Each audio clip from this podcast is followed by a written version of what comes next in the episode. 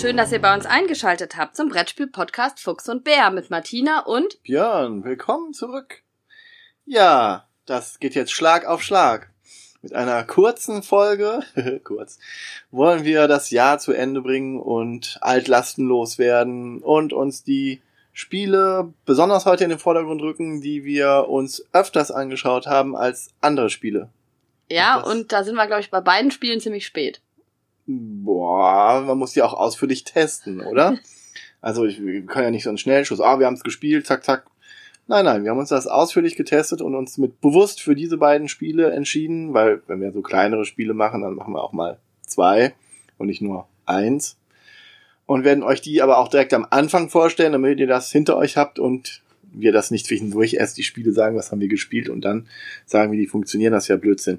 Deswegen machen wir das ähm, diesmal so rum, dass wir zuerst die beiden Spiele vorstellen und dann, äh, was haben wir gespielt und wie oft wir die dann gespielt haben und mit wem und dann erzählen wir noch mal ein bisschen darüber. Und ja, aber vorher machen wir natürlich unsere ganz normalen News.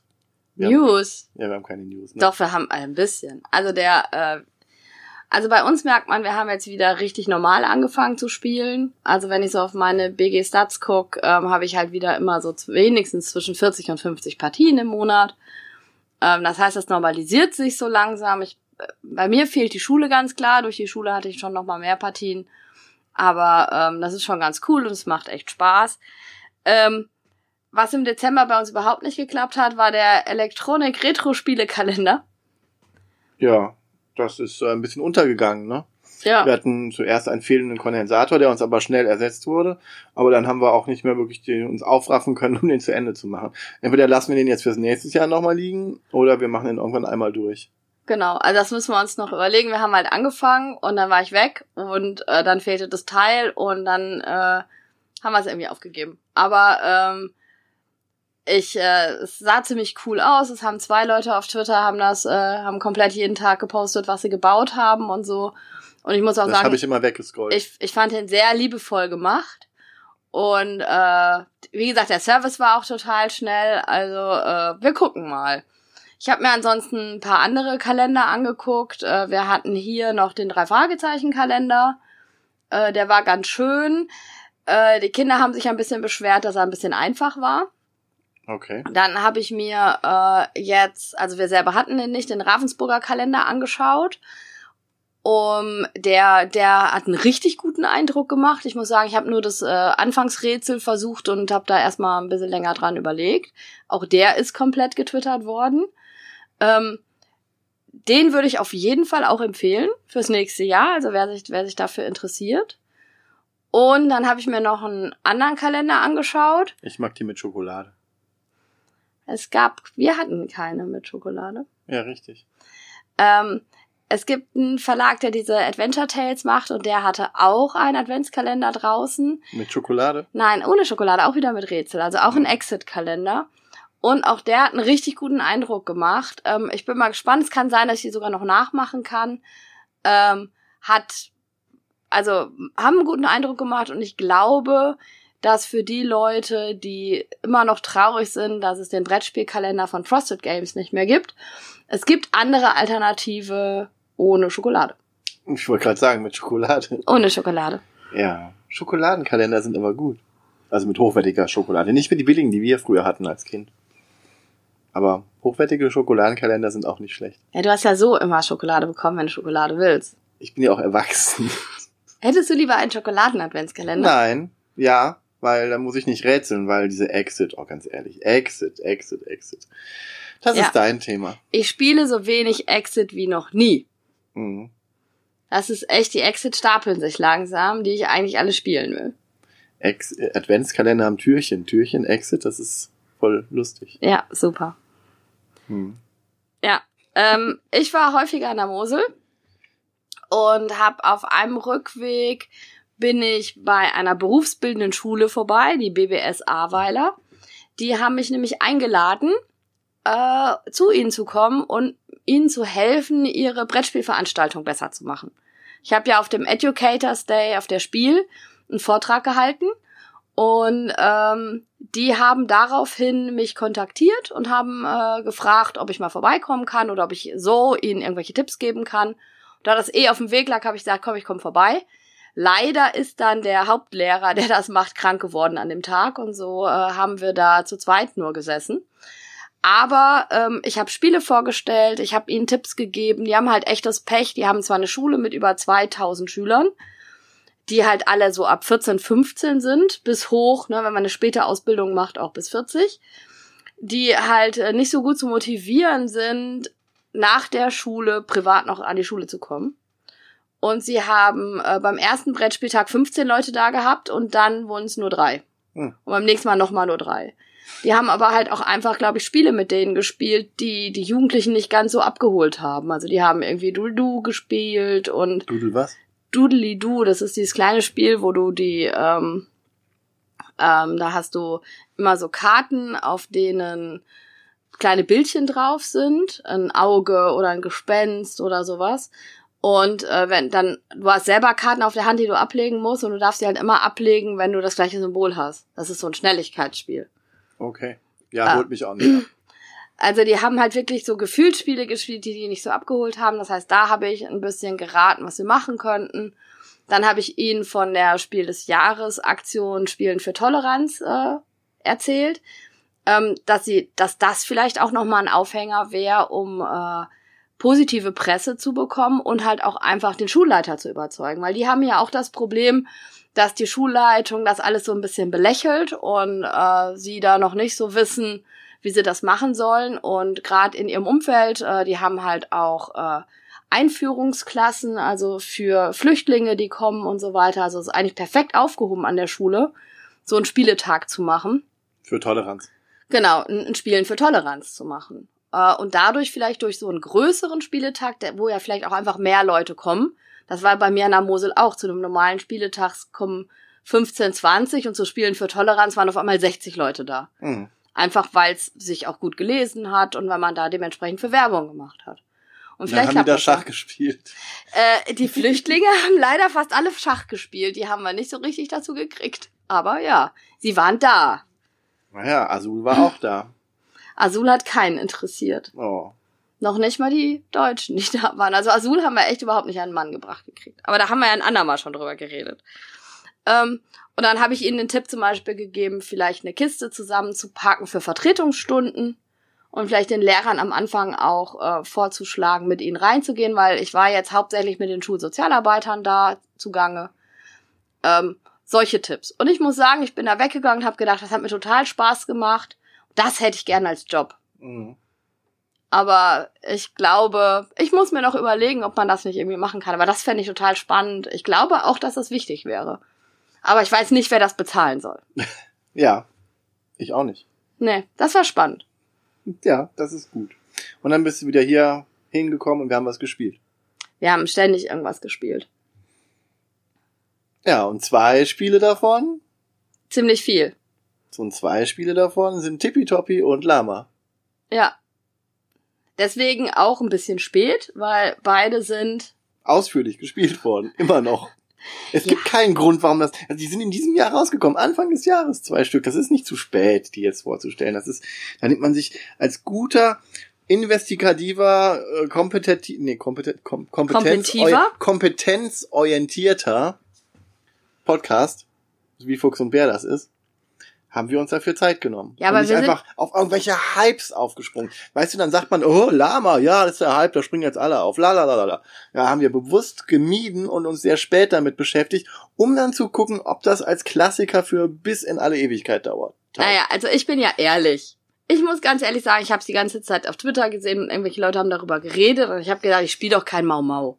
Hm. Das interessiert mich doch nicht. Und dann haben wir nach der Spiel doch wirklich angefangen, Lama zu spielen. Ja.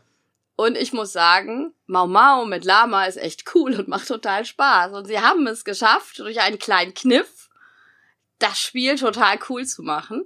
Also, äh, ja, da muss ich auch sagen, ich selbst muss immer wieder lernen, dass ich über meinen Schatten springen muss. Oh ja. Aber dafür bin ich ja da. äh, ja, das, das Interessante dabei ist auch, ich habe ein Interview mal gesehen dieses Jahr irgendwann mit äh, Herrn Rainer Knizia, der meinte, ja, wir haben das Spiel so gehabt und dann haben wir immer weiter, immer Ding, weiter Dinge weggenommen, bis nur noch diese Kernmechanik des äh, Zurückgebens und so weiter übrig geblieben ist. Und er hat, er hat das quasi immer weiter destilliert, bis da was, äh, weil diese Kernmechanik so gut ist und so gut funktioniert und dass die dann im Vordergrund steht. So kann man auch Spiele designen. Du machst einen riesig komplexen, das war bestimmt so wie Twilight Imperium. und dann haben die immer mehr weggenommen, immer mehr weggenommen, immer mehr weggenommen. Und dann ist Lama rausgekommen. Und dann ist das Lama übrig geblieben, wolltest du sagen. Ja. Ja. Und das ist dann ein ziemlich lustiges, cooles, nettes, schnelles Spiel. Ja, Lama heißt eigentlich lege alle Minuspunkte ab. Mhm. Ist von Amigo, ist für äh, zwei bis sechs Spieler und ab acht. Und alle Lama-Wortwitze mit anderen Abkürzungen sind ja schon gemacht worden. Insofern Genau. Wir sind ja auch nicht noch, noch seriöser. Der witzige Podcast. Genau, das ist ja die, sind ja die Chaosbären. Ha. Schöne Grüße an den Robert. Nicht wegen dem ist das witzig. Ah, okay. Nicht nur. Ah, Also, okay. Ja. äh, wie spielt man Lama? Das ist eigentlich ziemlich schnell erklärt und ich glaube, das ist auch der erste Erfolg des Spiels. Dadurch, dass die meisten Leute die Mechanismen grob kennen, kann man ziemlich schnell anfangen zu spielen. Man hat äh, achtmal äh, die Werte von eins bis sechs als Karten und die Karten, also jede Zahl hat immer die gleiche Farbe. Also alle Einsen sind lila alle Zweien sind blau und so weiter. Das heißt, eine Mau-Mau-Mechanik von äh, gleiche Farbe auf gleiche Farbe äh, Funktioniert schon mal. funktioniert auf jeden Fall. Aber das ist ja gleichzeitig auch die gleiche Zahl auf gleiche Zahl. Genau. Und dann gibt es noch acht Lamas. Hm. Und dann ist es ganz einfach. Man darf ablegen immer die gleiche Zahl auf die gleiche Zahl oder plus eins. Jeder hat sechs Handkarten und man versucht seine Handkarten abzulegen. Also auf eine 3 darf ich eine andere 3 legen oder eine 4. Sehr gut. Und was darf ich auf eine fünf legen? Eine andere 5 oder eine 6.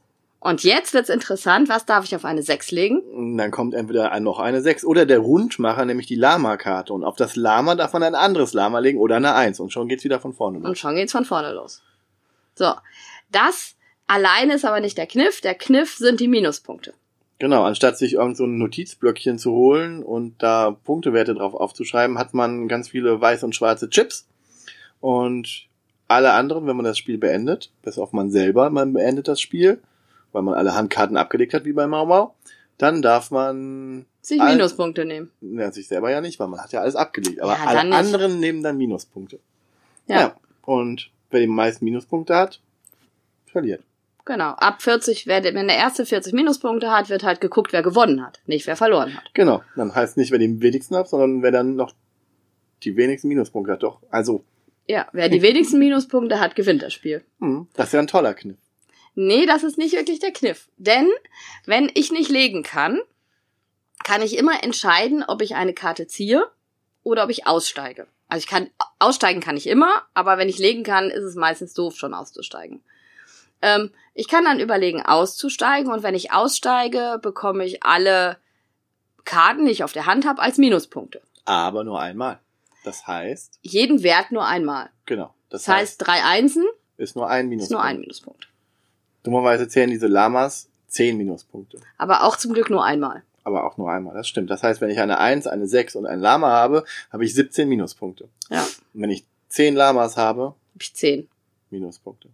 Und habe geschummelt, weil es nur acht gibt im Spiel. Ja, das stimmt. Ähm, das ist aber noch nicht der, der, der Kniff, sondern der Kniff ist, wenn Immer noch nicht der Kniff. immer noch nicht der Kniff, wir haben bei den Minuspunkten Einer und Zehner. Ja.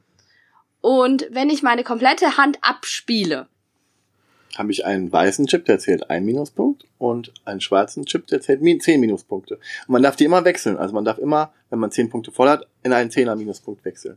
Das ist wichtig für das, was du jetzt erklärst. ja, aber du hast mich schon wieder unterbrochen. Mhm. Das bedeutet, wenn ich meine ganze Hand abgespielt habe, was äh, gar nicht mal so häufig immer passiert, Und du damit das Spiel beendet hast. und man damit das Spiel beendet und alle anderen müssen ihre Punkte als Minuspunkte nehmen, äh, darf ich einen Chip wegtun. Das heißt, ich ärgere mich in dem Moment ein bisschen, wenn ich neun Minuspunkte habe, weil dann geht nur ein einer Chip weg. Wenn ich zehn oder elf Minuspunkte habe, kann ich den zehner Chip weglegen. Und so kommt man manchmal ganz schnell von 18 Minuspunkten auf 8 und kommt wieder runter. Genau.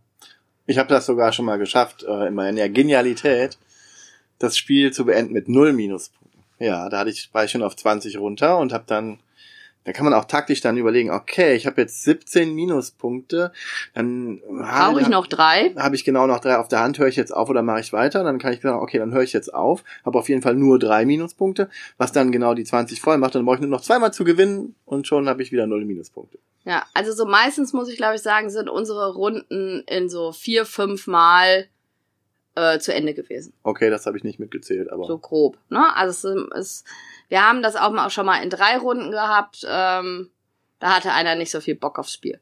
und das ist Lama. Und das ist Lama. Einfach, simpel, aber es macht erstaunlich viel Spaß, hätte ich auch nicht gedacht. Es ist vielleicht ein bisschen zufällig, aber man fühlt sich äh, ein bisschen intelligenter dabei, weil man dann immer irgendwelche Entscheidungen treffen kann. Und dann kann man natürlich sagen, wenn man dann mit das Glück einem hold war, dass es dann äh, natürlich das Können und das Abschätzen war. Was Ja. es zum Teil ja auch war. Genau. Ich habe grob äh, 14 Lama-Partien gespielt. Und also ich habe jetzt über vier Stunden Lama insgesamt gespielt. Äh, ich muss allerdings sagen, dass bei mir jetzt gerade eine gewisse Lama-Müdigkeit einsetzt, weil wir halt gerade wirklich jeder Gruppe dieses Spiel vorgestellt haben. Ich ähm, habe es weniger häufig gespielt und ich kann es nochmal spielen. Also gut, ich überziehe das jetzt auch nicht, aber für eine normale, normale, für Nichtspieler gerade ist das super und für alle anderen, ach, als Absacker taugt das immer noch was. Genau, das war halt nominiert zum Spiel des Jahres, aber dass dann Just One gewonnen hat, äh, kann ich schon verstehen, weil Just One äh, noch mal ein bisschen cooler ist, finde ich, als Lama. Ist das stärkere Spiel auf jeden Fall auch. Aber Ja. Lama ist halt äh, flawless, würde ich sagen. Aber Flawless. halt flawless, aber auch kurz. Also es ist ein knappes Spiel. Ja, also Komm. es, es hat auf jeden Fall in jeder Runde gefallen, auch wenn wir Runden hatten, äh, wo dann erstmal ein bisschen gelächelt wurde, so, äh, ja, wie, das soll ich jetzt spielen. Äh, funktioniert aber und alle haben eigentlich nochmal spielen wollen. Und du hast es im Indoor-Spielplatz gesehen, dass es da gespielt wurde. Genau. und eigentlich habe ich mir kurz überlegt, ich hätte mich lieber dahingesetzt und äh, hätte Lama gespielt als Also ist die Müdigkeit dann doch noch nicht so groß. noch nicht so groß wie im Indoor-Spielplatz Spaß zu haben. Man kann auch anders im Indoor-Spiel sp- Spaß haben, nämlich mit, Tippitoppi. was für eine Überleitung, was? Ja, unglaublich. Genau, unser anderes Spiel, was wir gerne noch vorstellen will. Das mag ich sogar einen Ticken lieber noch als Lama, also ich persönlich. Ich auch. Aber das muss ja nichts heißen. Das haben wir im Sommer dieses Jahr kennengelernt, kam aber auch schon Anfang des Jahres raus. Genau, das ist von Ken Grühl. Und der Robin hat das äh, uns gezeigt. Genau, der. Robby. Robby. Robby heißt Robert eigentlich. Ist auch ein Robert. Noch ein Robert. Noch ein Another Robert. Robert. Ja, an- another Robert. Another Robert. Genau. Das ist eine Anspielung auf Schule des Manitou. Ja. Kennst du? Mm-mm. Oh Gott. Okay. Also ich habe den mal geguckt, aber ich fand den so grässlich, dass ich den, äh, glaube ich, ausgemacht habe. Ich glaube nach 20 Minuten oder so. Unnützes Filmwissen an dieser Stelle. Es gibt auf der DVD eine Stelle, wo die ein Promo-Video gedreht haben für den amerikanischen Markt, wo die den Schuh des Manitou dann niemals rausgebracht haben. Aber da haben die dann quasi alles auf Englisch gesprochen und dann sagt Weenie Touch, Another Brother. Aha, Und deswegen, gut. okay. Haha. Ja. Also, Tippitoppi ist von Schmidt Spiele, ist auch von 1 bis 4 Jahren. Äh, nein. Eins bis vier Jahre. 1 bis 4 Spielern und ab 8 Jahren. Äh, genauso wie ähm, Ich hab's geschafft. Lama ich hab ist auch verwirrt. 8 Jahre. Ja, er hat mich verwirrt. Wer wäre da nicht verwirrt? Ähm, Jeder normale Mensch. Tippitoppi ähm, ist 2018 schon rausgekommen. Äh, ich habe keine Ahnung, ob ich es richtig ausspreche, unter Kahoots. Kahoot. Kahoot. Keine Ahnung, ob es so ausgesprochen wird, aber, Aber das auch, gab's halt auf Englisch schon. Genau, und auf Ja, länger. Deutsch bei Schmidt-Spiele dieses Jahr. Tippitoppi. Tippitoppi. Was ist Tippitoppi? Tippitoppi ist ein kleines kooperatives Kartenspiel, mal wieder mit Zahlen, wo wir Mhm. Zahlen ablegen müssen und Aufträge erfüllen müssen. Genau. Kleine vier, vier mal vier Aufträge gleichzeitig bei vier Kartenstapeln, die nicht unbedingt sich auf die gleichen Kartenstapel beziehen, an denen die dran liegen, sondern auf alle Kartenstapel beziehen. Das klingt Das klingt als- komisch. Also jeder hat vier Handkarten und wir haben die Zahlen von eins bis sieben in vier Farben. Und jede Zahl in der Farbe gibt's zweimal. Also es gibt zwei, es gibt die Farben grün, lila, pink und orange. Ja. Und äh, es gibt halt zweimal die orangene 1 zum Beispiel. Oder zweimal die orangene 7 und so weiter. Also jede Zahl und Farbe gibt es zweimal. Im ganzen Deck. Und wenn das Deck leer ist, Deck. ist das Spiel zu Ende. Man hat verloren. Und deswegen äh, weiß man, wenn man zweimal die Eins gespielt hat in Orange, dass die nicht mehr kommt. Genau. Und man hat, äh, jeder hat vier Handkarten und äh, man legt drei um eine Karte ab. Hm. Immer wieder. Kartenablegeregeln sind ganz einfach. Gleiche Farbe auf gleiche Farbe, dann kann ich auch die Zahl verändern. Oder gleiche Zahl auf gleiche Zahl, dann kann ich die Farbe verändern. Hm.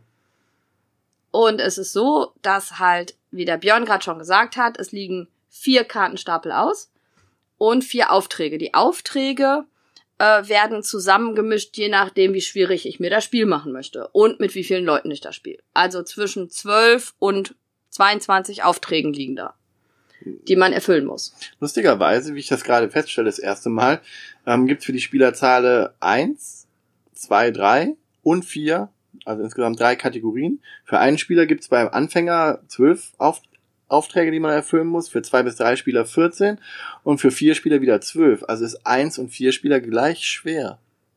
Ja, sehr wahrscheinlich, weil man, weil es dann so lange dauert, bis man wieder dran ist. Vielleicht, ja. Und bei dem anderen ist es halt so schwierig, weil man immer nur eine Kartenhand hat. Genau. Also ist zwei und drei. Am einfachsten.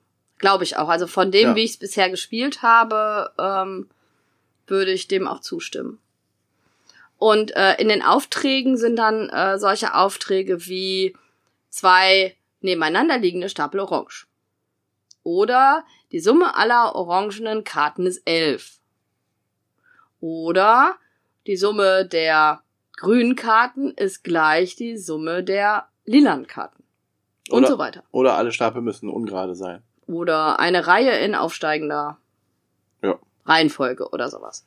Genau. Und wenn man die erfüllt hat, kann man die sofort weglegen und ein neuer Auftrag wird aufgedeckt. Genau, manchmal hat man den sogar schon direkt. Genau. Dann kann freut auch sein, man dass sich. man direkt welche erfüllt hat, sobald das Spiel anfängt. Aber so ist das halt. Ein bisschen zufällig. Dafür sind dann andere Aufträge vielleicht schwieriger. Und man muss sagen, äh, die Aufträge, das sind ähm, über 50 Auftragskarten drin. Also die sind halt auch, man weiß überhaupt nicht, was man drin hat. Ja. Da man halt maximal 22 eigentlich. Ja, das haben wir aber noch nicht geschafft. Also wir sind bisher bei den 18 Karten und Fortgeschrittenen immer gescheitert. Ja. Aber das ist ja auch okay. Das ist, äh, ich meine, wenn man dann anfängt, dann zu sagen, okay, wie viele Karten von Orange wurden schon gespielt und blablabla, dass man dann sich so ganz Strategien entwickelt, will ich das so weit pushen? Bin ich so der Typ, der das will? Dann würde ich Spirit Island wahrscheinlich mehr pushen mit Ja. verschiedenen. Also man, man muss aber dazu sagen, was wir noch nicht erklärt haben, ist, man darf, äh, wie auch bei äh, The Mind, wo man ja gar nicht reden darf, oder bei The Game, darf man nicht über konkrete Zahlenwerte reden. Dann ist es wie Gloomhaven, wo man auch nicht konkret über die Initiative-Werte reden darf, sondern nur so ungefähr. Ja, also Tippitoppi ist der Einsteigerweg für Gloomhaven. Alles ist der Einsteigerweg für Gloomhaven. Nein, aber ähm, die Sache ist halt die, was an Tippitoppi super ist und weswegen mir das auch richtig gut gefällt, es ist das Konzept von Nichtspielern darzulegen, wie man kooperativ spielt bei dem Spiel. Weil es ist ja, wenn ich sage, okay, äh, nenn mir ein Einsteiger-kooperatives Spiel, dann würde die, meisten Leute bisher gesagt haben, okay, Pandemie. The Game. The Game, ja, so ein bisschen, aber es ist auch zu abstrakt. The Game hat, ist für mich zu abstrakt. Als einfach nur die 100 Zahlen ablegen. Ja, genau, das, also ist, das, 98 ist, das ist nicht so. Und das hat halt auch diesen, diesen Auftragscharakter, dass man Mhm. gemeinsam ein Ziel erreicht und immer wieder ein neues Ziel erreicht und sich dann anpassen muss. Das hat so viel von einem, von einem kooperativen Spiel, was man später spielt, wie Pandemie oder ein Dungeon Crawler von mir aus, oder letztendlich Gloomhaven, runtergebrochen auf ganz, ganz abstraktes Niveau. Dass ich sage, ich erfülle nur diese Aufträge gemeinsam, ich kann mich ein bisschen absprechen, aber nicht richtig, und muss mit meinen Fähigkeiten, die ich auf der Hand habe, in Form von Karten, mit Zahlen und Farbenwerten, das halt möglichst entweder selber hinkriegen oder andere dabei unterstützen, dass die äh, entweder zum Beispiel auch nicht tot gehen, weil es gibt auch eine, äh, eine Verlustbedingung, eine, eine Niederlagebedingung, die da sagt, wenn ich nicht legen kann auf einen dieser vier Stapel, ist das Spiel auch aus. Das heißt, wenn ich nur noch auf einen Stapel legen kann, darf ich das meinen Mitspielern sagen, sagen, oh, leg mir nicht auf den Stapel, dann sonst bin ich äh, raus. Ich darf ja eh sagen, wenn du mir auf den Stapel nicht legst, kann ich einen Auftrag erfüllen. Genau, und so kann man auch sagen, du musst mir den Stapel übrig lassen, sonst äh, kann ich überhaupt nichts legen. Kann man auch machen, muss man manchmal auch machen. Und so hat man halt dieses, es ist einfach wirklich das runtergebrochenste kooperative Erlebnis, was ich je gesehen habe. Und das ist ziemlich gut, um Leute in dieses Boot zu holen, wenn man dann sagen will, okay, probieren wir es mal vielleicht mit danach, mit einem, wenn euch der kooperative Aspekt gefällt, mit einem Pandemie. Ja, und wer äh, trotzdem Lust hat, Karten zu zählen oder so, kann das auch machen, weil ich muss halt schon sagen, äh, wenn ich das Spiel spiele, weiß ich schon, es ist keine orangene Eins mehr drin. Ja, Oder so, ne? Also das sind schon Sachen, die merke ich mir einfach. Dann muss man aber auch nur einen Spieler am Tisch haben, der das dann tut. Genau. Und dann reicht das und dann kann man sagen, okay, äh, wenn alle anderen sagen, wir müssten jetzt, weil man darf sich ja schon besprechen. Ja. Ne, man darf schon sagen, um den Vo- Auftrag jetzt zu schaffen, wie äh, grün muss das Doppelte von lila sein, äh, müssen wir versuchen, grün jetzt äh, auf gerade erstmal zu machen. Ne? Also so Mhm. Sachen. Also die darf man schon besprechen. Und dann kann man, also es gibt dann auch so, ich lass es mich wellenartige Bewegungen nennen, wenn ich halt ähm, dann im Spiel bin und irgendwelche Aufträge erfüllt habe. Und wir hatten jetzt ganz viele Sachen, die, weiß ich, grüne Karten erfordert haben, dann wissen wir schon, ein paar grüne Karten sind raus. Und dann haben wir hier zwei Aufträge liegen, die orange wollen und zwei Aufträge, die pink wollen. Dann kann man sagen, okay, machen wir erst die orangenen Aufträge und wissen dann auch, dass ein großer Stapel von orangenen Karten für uns raus ist. So dass man dann wirklich äh, so ein bisschen diesen Fluss des Spiels im Blick haben kann, dieses große Ganze. Ja, und was ich auch interessant finde, ist, ganz häufig habe ich halt gemerkt, dass Leute dann frustriert waren, weil sie nichts Konkretes für den Auftrag machen konnten. Aber dadurch, dass sie dann halt manchmal eine Farbe oder eine Zahl geändert haben, haben sie genau die Karte gelegt, die der Nachfolgende dann zum Beispiel braucht, um den Auftrag zu schaffen. Das stimmt. Ja. Und so Deswegen ist das auch so vom Gemeinschaftsgefühl her super. Tippitoppi ist übrigens das Spiel, was wir im Moment am meisten verschenkt haben. Das stimmt. Weil's Also so- als kleines. Weil es auch einen kleinen Preis hat. Muss man das, nicht, weil wir zu wenig schenken, sondern weil. Ja, nein, da geht's ja einfach drum, das ist so ein kleines Spiel, ähm, wo ich jetzt im Moment überhaupt nicht weiß, wer das nicht spielen würde. Ja. So richtig. Also es hat gut funktioniert überall. kompetitive Menschen, die gegeneinander spielen wollen, die den Gegner weinen sehen wollen, Okay, die nicht. die wollen das nicht spielen. Wahrscheinlich nicht. Und Aber- es ist eins der wenigen Spiele, das habe ich sogar einmal solo gespielt. Okay. Du hast keine Freunde. Nein, ich habe versucht, deine Kinder zum Spielen zu bringen. Und die haben sich wieder gestritten, was sie spielen wollen und haben sich nicht einigen können. Ah. Das sind Kinder. Die streiten Ja. sich immer. Ich weiß. Und dann habe ich Tippitoppi alleine gespielt und irgendwie wollten sie dann doch mit mir spielen. Hast, hast du aber Tippitoppi weggepackt, oder was? Nein, ich habe es zu Ende gespielt. Ah, okay. Ja, und damit Mit haben denen? Nee, ich habe mit mir alleine Tippitoppi, aber sie haben Und dann aber sie haben gespielt, hin aber nicht Tippitoppi. Nein, Ja, das meinte ich ja. Ja. Das war ziemlich gemein von dir. Hinterlistig. Na gut. aber sie haben hinter mir gestanden und gesagt, du musst jetzt die Karte spielen und oh, hoffentlich kommt das jetzt. Das ist ja der Just One-Effekt. Genau. Cool. Ja, und das waren unsere beiden kleinen Spiele, die wir jetzt besprochen haben. Und jetzt machen wir noch schnell eine äh, Runde, was haben wir gespielt an sich und reden über Tippitoppi und Lama dann auch nochmal. Vielleicht über diverse Runden. Und dann äh, lass uns die Sektkorken knallen, denn es ist Silvester bald. Ja. Gut. Aber wir haben ja relativ viel gespielt und da sind auch wieder einige Neuheiten dabei. Deswegen sitzen wir ja jetzt hier nochmal, so kurz hintereinander. Genau. Ähm, ziemlich häufig spielen wir ja zu dritt mit Robert. Und äh, mit Robert haben wir dann endlich das, was du ja schon länger auf den Tisch bringen wolltest, Deep Blue gespielt. Deep Blue, das wunderschöne Spiel äh, über Schätze aus der Tiefsee rausholen. Ja, von Days of von Wonder. Days of Wonder im Vertrieb von Asmodee. Und für ein bis, nee, für zwei bis vier Spieler. Aber hm, ich weiß nicht, ob das zu zweit so viel Spaß macht. Wir haben es zu dritt gespielt. Das war schon, glaube ich, wichtig, dass man das mit mehreren Leuten spielt. ja, also zu zweit wird mich das jetzt irgendwie gar ich nicht würde es reizen. auch zu zweit spielen, aber ich weiß nicht, ob mir das dann so viel Spaß machen würde, weil es geht darum, dass man ähm, an einem, ich wollte sagen, Baggerloch auf hoher See, die ziemlich viele Wellen Mauern, hat. Mauern haben. Die haben so Mauern. Die See hat hier sehr viele Gänge. Ja, man kann nicht einfach überall langfahren, wie man möchte. Ja, Das sind genau. ja wahrscheinlich Sandbänke und Untiefen und, und so. Riffe. Und man sucht nach Schätzen aus äh, der Tiefsee. Ja, man hat zwei Schiffe und man äh, hat Karten auf der Hand. Also es ist eigentlich wieder so ein äh, Mini-Deckbilder. Ich kann mir Karten kaufen und meine Hand verbessern. Es, und ist, es ist ein Deckbilder. ich mag Deckbilder. Ich habe ein Herz für Deckbilder. ich mag Deckbilder nicht so gerne. Ja, ja. Hat keine Würfel, ne? Ja. Ja. Du, Und du brauchst Würfel, ich brauch Deckbilder. Das wäre das ideale Spiel für uns. ja, wenn das mal jemand erfinden würde. Ja. Ach ja. Ähm, man zieht Schätze aus Beuteln. Na, ich meine, man hat man Karten, taucht. mit denen kann man, man hat zwei Schiffe, mit denen kann man fahren. Ja, stimmt. Und dann kann man halt an Orte fahren, die, äh, wo noch keiner getaucht hat. Und dann kann man halt versuchen zu tauchen. Und alle, die dabei stehen, also es ist nicht so, dass man äh, unbedingt alleine taucht, sondern die anderen können ihre Schiffe auch dahin ziehen. Und dann tauchen alle mit. Mhm. Du hast das in einem anderen Zusammenhang auch erwähnt, dass es eigentlich eine gleiche Mechanik ist, äh, nur quasi runtergebrochen wäre es, wann steige ich aus? Wann ist mir das Risiko zu groß und steige ich aus aus dem Tauchgang? Weil äh, es gibt so ein paar Gefahren wie wenig Sauerstoff und Monster.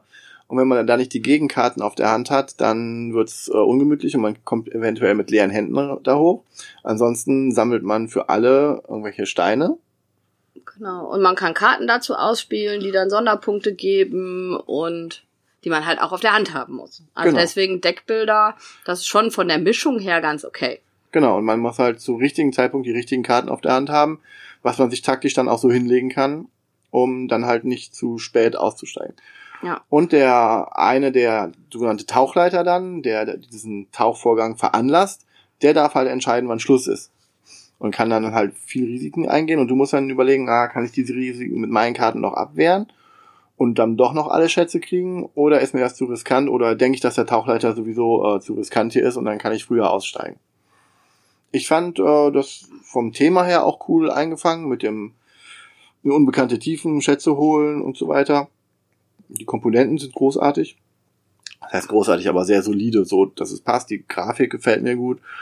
Ähm, wie man sich neue Karten für sein Deck kauft, äh, ist auch super gemacht. Mich hat das in der Erstpartie nicht so abgeholt. Ja, aber das ist bei dir öfters so, dass es in der Erstpartie Genau. ein bisschen was dauert. Du, Genau. musst, du musst langsam überzeugt werden. Ja, also ich fand äh, einfach, also mir ging es gar nicht so um die Glückskomponente oder so. Also mir, mir hat das ganze Zusammenspiel in dem Spiel nicht so hundertprozentig gefallen. Und es ist ein Deckbilder, ich bin nicht so der Deckbilder-Fan einfach. Also deswegen muss man das halt auch, glaube ich, anders sehen, wenn ich das Spiel jetzt nicht so super finde. Es hat halt eine Hauptmechanik, die ich nicht so toll finde. Und wenn mich ein Deckbilder überzeugen will, dann muss der tipptopp sein, sozusagen. Also nein, also es ist halt einfach, Deckbilder haben es schwer bei mir. So wie der Akte X Legendary Deckbilder. Der gefällt mir aber halt auch, es ist kooperativ mit Story. Also vielleicht ist das so ein, vielleicht fehlt mir so die Story bei den anderen Deckbildern. Also mit den Legendary Deckbildern kann man nicht generell abholen. ja, Gut. Keine, nicht genug Story bei dem Deep Blue. ja, irgendwie ist es bei mir nicht Ja, aber es ist ja auch eher so ein mechanischer Euro. Also es ist, würde ich jetzt nicht sagen, dass das auf Story irgendwie basieren und das überhaupt das will, ne? Ja, ich Das fand halt, fand halt auch das Push Your Luck Effekt nicht gro also da spiele ich andere Push Your Lucks lieber. Also das ist dann so ein bisschen, wo ich dann denke, ja, ich weiß es nicht. Äh, das Von- werden wir irgendwann nochmal spielen müssen. Von den Machern von dem Fahrradrennspiel, das der Robert immer noch nicht mit mir gespielt Flamme hat. Rouge? Genau, das wollte er immer noch nicht mit mir spielen. Ja, ich Schöne weiß, Grüße an Robert nochmal hier. Ich weiß auch nicht, warum nicht.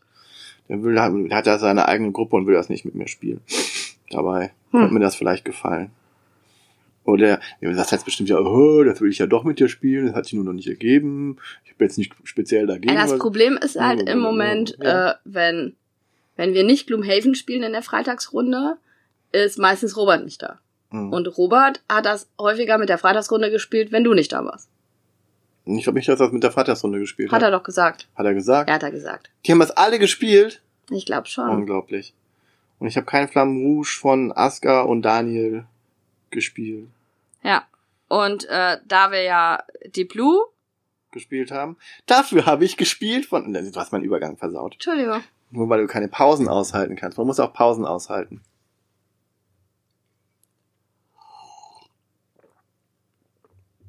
haben wir dann Kopenhagen gespielt. Ah, du hast mich wieder.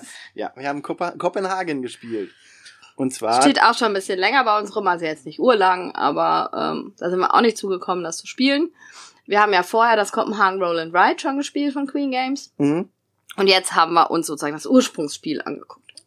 Was auch von Auch bei Queen Games rausgekommen. Aska und Daniel. Aska H. Ich kann deine Schrift nicht lesen. Aska Harding Rahlruth. Und? Ich weiß nicht, wie man die ausspricht. Ich kann deine Daniel. Schrift nicht lesen. Daniel. Das ist ein S-K-J-O-L. Skjold? Pedersen. Pedersen. Ich glaube, wir haben die auf das Spiel getroffen, oder einen von den beiden, als wir ähm, uns dieses Städtebauspiel, weil Städtebauspiel ist ja der große Trend. der Spiel und Ich- dieses Jahr Ich gewesen. glaube, das hast du dir mit Robert angeguckt. ja, Bloomtown, ja, weiß ich. Ja. Da habe ich die Leute, da, einen dieser beiden habe ich kennengelernt. Mhm. Also der Robert hat, ich habe gesehen, wie der Robert mit dem gesprochen hat. Ja, Der Robert mag ja den Aska gern. Ja, der hat ja auch einen coolen Vornamen, so Aska, Ansgar, das sind alles coole Namen. Ja. Also wir haben Kopenhagen Wir gespielt. haben Kopenhagen gespielt und äh, viele sagen, es ist wie Tetris. Ja, man muss halt Teile aneinander legen. Mhm. Also eine Front von Renovieren. Ist das Renovieren? Keine Ahnung. Übrigens, Der bunten Kopenhagener Häuser. Also das hat ja auch einen äh, realen, ähm, ähm, ja, mir fehlt gerade das Wort. Hintergrund? Ja. Okay. Ja, aber ich Doch, glaube die, nicht. haben, die haben diese pastellfarbenen Fronten, diese Häuser. Ja, aber nicht in verschiedenen Farben. Doch. Wie, Tet wie Tetris-Teile. Nee, nicht wie Tetris. Nein, nicht in verschiedenen Farben wie Tetris-Teile. Das nicht. Ja. Also ich glaube nicht, dass so auch so Ja. renoviert wird, wie man da, ja, ja. Aber es ist halt ein Hintergrund. Genau. Und wir Es ist ein Hintergrund für ein Euro-Spiel. Und äh, wir müssen halt versuchen, unsere Hausfassade äh, zu erneuern und können dadurch mit Karten verschiedene Teile legen, indem ich halt Karten sammle. Je mehr Karten ich habe, umso größer kann mein Teil sein, was ich legen kann. ähm, ja. Abgesehen davon, Ich habe ihn rausgebracht. nein, ich habe, ich, ich wollte nur nicht auf einen plumpen Witz eingehen, die sie, den sie gemacht hat. Ähm, man kann aber Boni sammeln in Reihen und Spalten. Wenn man die Ja. voll macht quasi, gibt's jede zweite Reihe hat irgendwie so einen Bonuseffekt, wo man sich dann auch äh, Sonderfähigkeiten Plättchen nehmen kann, die man bei dem, im Gegensatz zu dem Roll and Ride, ähm, mehrfach benutzen kann, indem man die auch quasi auf die Rückseite dreht. Und wenn ich eins genauso gerne mag, wie, wie Deckbilder als Mechanik, dann sind es Plättchen rumdrehen. Okay. Mit Plättchen rumdrehen kannst du mich äh, auf jeden Fall, äh, wird das Spiel interessanter dann für mich. Okay, ich muss halt ganz klar sagen, dass ich das Roll and Ride besser fand, weil äh, das ist total interessant. Ich habe das Gefühl, normalerweise hat man immer das äh, Gefühl, wenn von aus dem Originalspiel ein Roll and Ride oder ein Würfelspiel oder so gemacht wird, sind das immer einfachere Spiele. Oder ich mache ein Kartenspiel daraus oder so. Hier muss ich sagen, habe ich das Gefühl, dass das Roll and Ride insgesamt komplexer ist, weil ich mir durch die verschiedenen Spalten, die ich ankreuzen kann, äh, immer überlegen muss, äh, in welche Richtung gehe ich und was will ich mir für Sonderfähigkeiten holen und so weiter. Ich finde das Roll and Ride komplexer als das Original Kopenhagen. Du bist befangen, du hast Würfel lieber. Und äh, bei mir ist da ansonsten wird auf das Plättchen rumdrehen, was eigentlich zu wenig ist. Aber äh, ist da keine Mechanik, die mir besonders gut gefällt, aber ich mag das ähm, Brettspiel lieber als das Roll and Ride, aber auch es ist ein minimaler Unterschied für mich. Also Ihr seht schon, wir sind nicht der Podcast, äh, der eine Meinung hat, bis auf Gloomhaven. ja, Es gibt auch andere Spiele, die wir beide mögen, aber ja, aber nee, zu diesem Kopenhagen weiß ich nicht, ob das es ist vielleicht nicht mein Spiel. Ich ich würde es nicht aus der aus dem Regal ziehen. Äh, ich auch nicht. wenn ich das nicht, äh, ich würde es mitspielen, wenn das unbedingt jemand anderes nochmal spielen will, aber ich würde es nicht vorschlagen, wahrscheinlich, aber ich würde es nicht rauswählen bei einem Spiel, wo, wo es schlimmere Spiele gibt, die ich nicht spielen mö- möchte. Aha. Sehr gut, das zu wissen. Bei einem Rauswahlmechanismus. Ja. Vielleicht Äh, reden wir da später drüber. Und dann haben wir äh, noch den super Absacker gespielt. Ein Bärenspiel Ein- für die Bären, für ein- die Chaosbären. Ein Bärenspiel mit dem Chaosbären, äh, wo man Fische fängt. An Genau. einem Wasserfall. Erinnert ein bisschen an Niagara. Dieses alte Spiel, wo man so quasi auf der Rückseite der Box das so hinlegen musste, am Niagara-Fluss irgendwelche Kristalle einsammeln musste. Und die, das war ein bisschen komplizierter von der Aufmachung her. Ja, Also es war für das, was es machte, zu kompliziert, das Niagara. das Ja. Niagara. Und man hat auch die Mechanik hat nicht richtig funktioniert, weiß ich noch, dass ähm, man hat da so runde Plastikscheiben gehabt, die ähm, teilweise sich unter die an, untereinander geschoben haben, sodass die, diese Schiebemechanik irgendwann nicht mehr wirklich funktioniert hat. Bei Grizzly Lachsfang am Wasserfall. ähm, von Amigo funktioniert das allerdings äh, sehr gut. Ähm, dieser Schiebemechanismus, man hat auch irgendwie fünf Ströme, glaube ich, sind's. Und weil wir zu dritt gespielt haben, haben wir einen blockiert. Genau. Oder zwei. Ein, ein und dann äh, muss man halt aufpassen. weil es vier Ströme gibt. genau, muss Nee, man halt, doch. glaube schon. Also weniger Ströme. Und man muss halt äh, aufpassen, dass man nicht runtergespült wird, wenn man, äh, wenn die Flüsse Ja. Wasser nach. Und man ver Still- versucht halt Lachs zu fangen und es Genau. ist ein total nettes Kinderspiel. Mit ein bisschen Pushiolak. Genau. Und äh, man kann jemanden einsperren, ein bisschen Ja, fies. ich bin direkt eingesperrt worden. Hast auch gemeckert. Ja, weil ich eingesperrt wurde. Und dann bist du runtergefallen. Aber es ist total süß gemacht und es sind äh, kein Plastik dabei. Mm, Die Beeren sind in ja, Holzständern. Äh, Ständern. Genau. Und äh, der gelbe Bär sieht am niedlichsten aus. Den habe ich gerne gespielt. ja, die Bären an sich sind total süß. Also es ist wirklich ein schönes Spiel. Äh, wir haben uns schon äh, die Regeln, die Regeln für äh, das muss ja nicht der gelbe Bär sein. Ah doch, ah doch, weil der gelb ist. Ja, Ja, okay. der ist gelb und jetzt am Ja. süßesten. Ich zeige dir gerade ja ein Bild. Guck, Ja. guck hier, ist der, guckt euch Bilder an, der gelbe Bär ist der süßeste. Natürlich. ist er immer. Oh, komm, Schleimerin. Ja, äh, wir haben uns schon äh, Überlegungen gemacht, wie wir, wie wir das als Trinkspiel spielen können. Mal gucken, wann äh, Chrisley das nächste Mal auf den Tisch kommt. Deine Kinder sind halt zu alt dafür. Du trinkst halt gar nicht. Nee.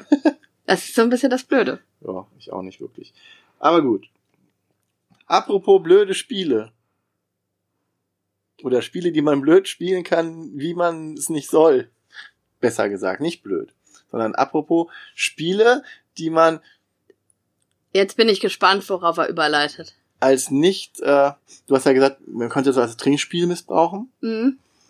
Und man kann ja auch andere Spiele von den Mechaniken her so ausstressen, dass die eventuell dann man Strategien fahren kann, die nicht so vom Autor gedacht und gewollt sind. Und hm, wenn das dann auch noch ein Königsmacher-Effekt ist, weil man selber nicht mehr gewinnen kann, aber andere reinreiten kann, ist es äh, was anderes. Okay. Ja, Du willst jetzt zu was überleiten? zu das, was wir als nächstes gespielt haben. Era of Tribes. Ja. Genau.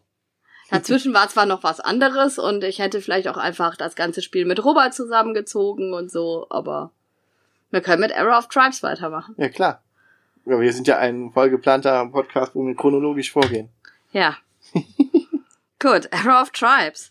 Ähm, wir hatten ähm, Oliver von Bread Alert zu Besuch Schönen und Gruß. wir haben äh, Era of Tribes gespielt. Vorher noch Formosati, aber da reden wir dann gleich drüber. Ja. Wenn Björn jetzt über Du willst äh, ja nicht chronologisch reden. über Era of Tribes reden will. Era of Tribes ist ein Zivilisationsspiel. Ja. Das ging dieses Jahr, ähm, ich weiß nicht, ob dieses Jahr der Kickstarter auf jeden Fall abgeschlossen wurde schon oder ob das letztes Jahr schon war. Auf jeden Fall wurde Ja, dieses, dieses Jahr, auch Jahr. der, der Kickstarter ausgeliefert Genau, das von Arne Lorenz.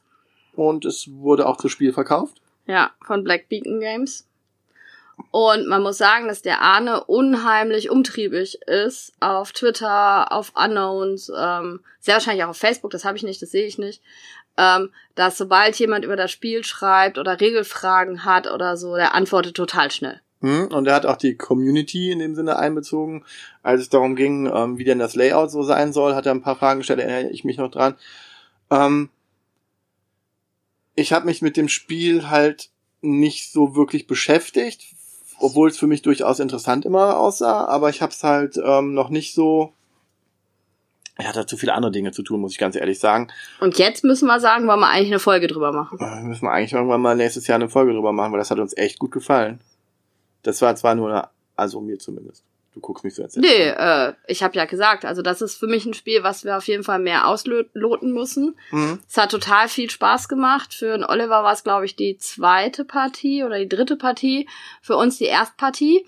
Ähm, es ist halt ein Zivilisationsspiel, wo du versuchst mit deinem Volk äh, Punkte zu machen und halt einfach, äh, man, man muss nicht unbedingt gegeneinander kämpfen, man kann gegeneinander kämpfen. Mhm. Äh, man versucht, seine Zivilisation auszubreiten und äh, auf einer Karte. Die Karte wird halt auch größer und kleiner gemacht, je nachdem, mit wie vielen Leuten man spielt. Oder zufällig, wenn man äh, eine Erweiterung dafür kauft. Ja. Und ansonsten hat man halt so ähm, ja eine Europakarte, ne? Genau, normal kann man das mit ein bis vier Leuten spielen. Es gibt aber eine Erweiterung, dass man es auch mit bis zu sechs Spielern spielen kann. Ich kann mir es im Moment zu sechs schlecht vorstellen, aber es müsste man ausprobieren. Müssen wir ausprobieren. Ne? Aber wie gesagt, da werden wir auf jeden Fall noch hat, länger drüber reden mal. Also deswegen, es hat äh, gut ausgearbeitete Spezialeffekte, die mir auch nicht, äh, Spezialeffekte, ähm, ich weiß meine- nicht, was du sagen möchtest. äh, Player Powers, Hm. wie heißt das auf Deutsch? Spezialfähigkeiten. Spezialfähigkeiten, genau. Der einzelnen Völker, die mir auch nicht überpowered vorkamen. Also, Nein. Mm -mm. Aber schon so subtil in eine Richtung das Volk dann geschickt haben, wie man das aus anderen Spielen kennt. Es hat viele Euromechaniken und es spielt sich recht flott. Auch, Ja, das stimmt. das also für ein Zivilisationsspiel ähm, ist es doch durchaus wirklich schnell und man kann verschiedene Strategien fahren. Und aber wir haben schon, also man muss schon sagen, dass so die Regelerklärung dauert schon irgendwie erstmal 40 Minuten oder so, ne? Also es ist jetzt kein Spiel, was man mal eben auspackt und spielt. Wir haben die Kurzversion gespielt. Wir haben ja auch nur eigentlich bis zur Hälfte des Jahres gespielt. ja, Also so der, der Zeit. zwei Äras gespielt, Genau. ich, und zweimal aufgestiegen ins nächste Zeitalter. Und haben aber trotzdem drei oder vier Stunden gespielt. Mhm. Ja. Und äh, irgendwann kam ich dann an den Punkt, wo ich äh, hinten lag und auch Total hinten lag und dann hat er was gemacht, was mich tierisch genervt hat. ähm, ich habe ja vorher abgeklärt, dass das eine Einführungspartie war. Und dann habe ich angefangen, ähm, wenn man Kriege führt, kriegt man Minuspunkte. Ähm, Nein. was habe ich gemacht? Ich habe aber Du hast, also man kann, es ist so, dass man Truppen ausheben kann. Und für dieses Truppen ausheben muss man vorher zeigen, dass man die ernähren kann. Und man kann aber auch einfach sagen, äh, wenn man die nicht ernähren kann, kriegt man trotzdem die Truppen, muss die aber mit Minus-Siegpunkten bezahlen. Hm, Und da der Björn eh auf null Siegpunkten war, na, ich war noch nicht auf null Siegpunkte. Ich war noch Nein. hinten, ich war nur hinten dran, ein bisschen abgeschlagen. Also es wäre noch gegangen. Und dann habe ich das halt ein bisschen abgeschlagen. Ja, aber ich habe halt eine Strategie ausprobiert und hat, es hat sich halt nicht ausgezahlt. Ich wollte halt gucken, wie stark äh, Militär ist da und wie man dann halt angreifen kann, aber der, der habe ich den Oliver, weil der halt Ja, du hast den Oliver angegriffen, ich der war lag zu weit zwischen weg. uns, genau. Und ich kam von, ich war England und oder irgendwas auf, auf der englischen Insel, ich glaube England war ich. Und er war, was war das? Ja, war nicht die Germanen, aber irgendwas äh, vorne. Frankreich? Irgend sowas. Ja. Also sowas äh, europäisches, zentraleuropäisches. Und dann habe ich halt äh, überlegt, habe ich geguckt, wie stark, habe ich ausgetestet, wie stark der militärische Weg ist. Und er hat halt immer schnell wieder zurückerobern können. Und ich bin jetzt auch da jetzt nicht Ja. super taktisch vorgegangen. Aber danach habe ich halt immer wieder versucht, äh, neue Truppen auszuheben und dann wieder Eroberungen zu machen. Was halt ziemlich nervig war, weil dadurch der Oliver die ganze Zeit Punkte gekriegt hat. Also Oliver hätte eh gewonnen, Mhm. aber dadurch hat er halt noch mal deutlicher und schneller gewonnen, äh, weil Björn ihm die ganze Zeit Punkte zugeschustert hat, indem er ihn angegriffen hat und Oliver dann gar nicht anders konnte, als zurück anzugreifen. Und dann haben die halt ständig Kriege gehabt. Mhm. Also bis zu einem gewissen Zeitpunkt war das auch ähm, sinnvoll anzugreifen. Irgendwann war es halt nicht mehr sinnvoll. Und die Sache ist halt die, ob man, wenn man auf null minus, also auf null Siegpunkte ist, ob man dann noch weiter ins Minus gehen kann. Genau, die Nach Regel lässt das offen. Äh, wir haben dann äh, mit dem Arne geschrieben, Und er meinte, es müsste eigentlich gehen, dass man ins Minus geht. aber, Aber er würde sich das überlegen, das zu verändern. ja, genau. Also äh, immer weiter. Man kann halt selber nicht mehr gewinnen, klar mit Minuspunkten. Aber man äh, kann halt anderen eventuell dann noch was. Den, den, den Ja, man kann auf jeden Fall den anderen auch den Spiel, Spiel äh, versauen. Also ich muss sagen, mir hast du dadurch ein bisschen den Spielspaß versaut. Sehr gerne. Ne? Weil es halt einfach, dann haben die gekämpft, äh, ja, das dauert Weil- dann halt auch. Ach komm, so lang war das gar nicht. nee, aber es war trotzdem, Du hast äh, dich unwohl gefühlt dabei, weil du nicht mitmachen durftest wahrscheinlich. es war nervig. Ach Quatsch. Ich habe das System ausgetestet. Das mache ich gerne in der ersten Partie. Ja, aber da muss man halt auch überlegen, ob man, ob mit einem dann nochmal weitere Partien gespielt werden. So schlimm? Ja, so schlimm. Oh je. Du bist aber fimschig. Na, nicht nur ich. Uiuiui. Ne? Also es ist halt einfach, es war ja dann nur eine Stunde, aber ne, es war eine Stunde sozusagen, die du das Spiel mit deinem Kämpfen bestimmt hast, was für dich keinen Sinn mehr gemacht hat, sondern du hast in dem Moment gefühlt Anti gespielt. Ja, aber ich habe beim Oliver noch nicht mal was kaputt machen können, weil der halt in der Position zu, zu stark war. Ich habe halt versucht, noch selber äh, Ziele zu erreichen, dadurch, dass ich meine Position da gefestigt habe. Aber erobern konnte ich ihn dann auch nicht mehr. Es ist auf jeden Fall nicht so, dass dieses negative Erlebnis für mich im Spiel mir das Spiel jetzt versaut hat. Ich fand, hat das auch gar kein negatives Erlebnis gehabt. Ich finde, du bist da einfach zu fimschig. Und ich würde das trotzdem noch gerne mal weiter ausloten. Ja, also das ist auf jeden Fall ein Spiel, was wir weiterspielen müssen. Ja, eins gegen eins. Dann mache ich dich ohne Kämpfen fertig. Okay. Vielleicht auch Also. mit. Ja, wir werden das Man sehen. kann auch eine Stadt kaufen. Ich glaube, ich habe ich nicht gekauft, die erste Stadt sogar. Ja. Ne? Die erste, ich hatte nämlich gar nicht, war gar nicht militärisch aktiv. Er, Oliver hat zuerst angegriffen, möchte ich ja sagen. Nur weil ich ihm seine Stadt weggekauft habe. Puh. Kriegstreiber. Ich kenne da noch jemanden. Schönen Gruß an Fabian an der Stelle. Ja. Era of Tribes. Das war Era of Tribes und ich fand's großartig. Ja, also das äh, werden, wie gesagt, da wird es auf jeden Fall eine Folge zu geben, bin ich mir sehr sicher. Aber dafür müssen wir das große Spiel einfach mehr spielen. Also das äh, wird keine Folge sein, die in den nächsten Monaten kommt, sondern äh, das Spiel müssen wir wirklich ausloten, bevor wir da eine Folge drüber machen. Wenn können. wir Tippy-Toppi und Lama schon so lange ausloten. ja. Ja. Ich könnte mir auch vorstellen, dass da irgendwann mal eine Erweiterung zukommt mit noch mehr Völkern ne? oder anderen Karten. Amerika besiedeln, Australien besiedeln, andere. Es ist so viel Möglichkeiten. Es ist immer ein Civilization für den ganzen Planeten. Ja. Vorher habe ich mit Oliver endlich meine Erstpartie Formosa Tea spielen können. Das ist ja, ich habe ja, äh, das ist von Soso Studios und ich habe ja schon in der Messefolge und so weiter immer davon erzählt, dass ich ein T-Spiel suche und ich habe es gefunden. Und dabei ist T noch nicht mal das Trend gewesen, denn von Sosa Games, So-so. äh, So-So Games, die hatten links und rechts neben dem Plakat, wo Formosa T ein T-Spiel war, links und rechts jeweils ein Städtespiel steht. Ja, da waren Städtespiel ist der, Zwei T-Spiele auf dem ganzen Plakat, da war nämlich auch noch Chai Tea drauf. ja, da war bestimmt dann aber auch noch ein drittes Städtespiel. Es ist ja egal. Also, für mich, ich habe ein T-Spiel gesucht und Formosa Tea ist genau dieses T-Spiel. Also, wir haben ein Worker Placement, wo es einfach darum geht, äh, dass ich einmal Tee anbauen muss und dann muss ich versuchen, den Tee in meiner Teefabrik zu veredeln. Ich freue mich so für dich, Ja, dass du dein T-Spiel gefunden ja. hast. Und es ist wirklich schlüssig, es hat Spaß gemacht. Ich glaube, es hat eine enorme Lernkurve. Das hat man halt schon gemerkt. Für Oliver war es die dritte Partie. Ähm, und ich war schon irgendwie über 100 Punkte abgeschlagen oder so. Aber man hat das einfach gemerkt, dass man das mit jedem Mal spielen hat man noch was, was man mehr ausprobieren muss. Und wir haben eine Sache immer noch gar nicht ausprobiert. Also das, da freue ich mich schon auf die weiteren Partien. Und ähm, sehr cooles, sehr schönes Worker Placement. Freue ich mich, dass ich das bekommen habe. Sehr gut. Sollen wir jetzt chronologisch, also sollen wir nochmal mit der Freitagsrunde weitermachen? Mach doch einfach, wie du willst. Ja, wir haben äh, mit der Freitagsrunde, äh, Robert hat im Moment, äh, ist nicht immer dabei und deswegen haben wir manchmal andere Konstellationen.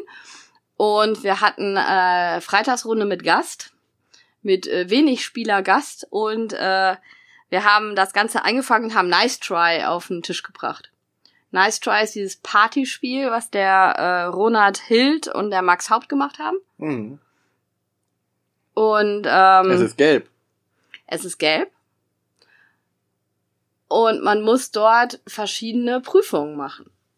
Zum Beispiel einen Löffel an den Rücken entlang nach hinten geben und den Nein, nicht ein Löffel, ne? Zwei Euro, also eine Münze. eine Münze, stimmt, eine Münze. Da haben wir Ja. alle gemerkt, wie ungelenkig wir sind. Ich habe das geschafft. Ja, ich habe das auch ein, zwei Mal geschafft. Und man muss dann halt immer einschätzen, wie häufig man das schafft. In einer gewissen Zeit oder so und dann muss man halt bieten und wer das höchste, beste Gebot macht, dann muss, nee, muss, jeder muss das dann machen und gucken, ob er sein Gebot schafft. Ja.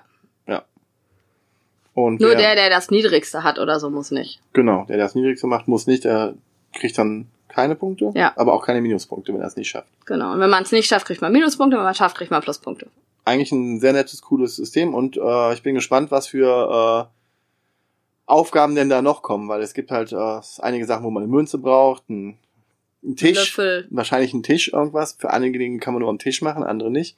Tempotaschentücher weit werfen. Mhm. Man, man irgendwie. genau, man mit haushaltsüblichen, partyüblichen Gegenständen Ja. nette kleine Spiele machen. Das ist quasi diese kleinen Kneipen, Kneipenwetten, ne? Ja, man als muss aber Spiel. sagen, so, es ist nicht so gut angekommen in der Runde, dass die Runde das äh, nach dem Essen weiterspielen wollte. Das stimmt, Kam halt das Essen dazwischen. aber wir wollten ja auch andere Spiele spielen.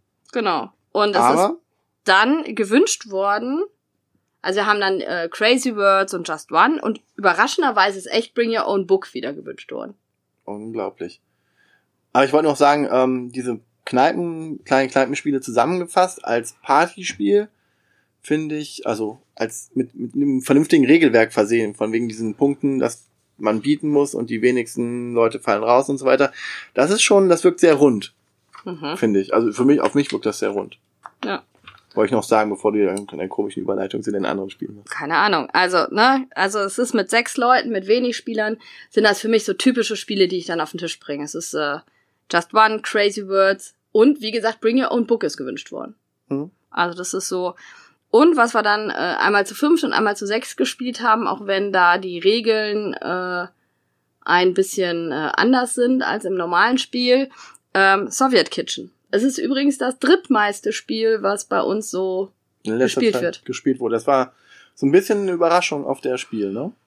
Ja, also für mich total, weil ich habe mich damit ja nicht beschäftigt. Ich habe nur mit der äh, Autorin äh, die ganze Zeit geschrieben.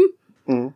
Ähm, und dann haben wir das ja äh, auf der Messe angespielt und haben es auch mitgenommen. Und deinem Sohn gefällt das total, also deinen Kindern gefällt das auch total gut. Die ziehen das immer wieder raus und spielen das. Und Oh ja.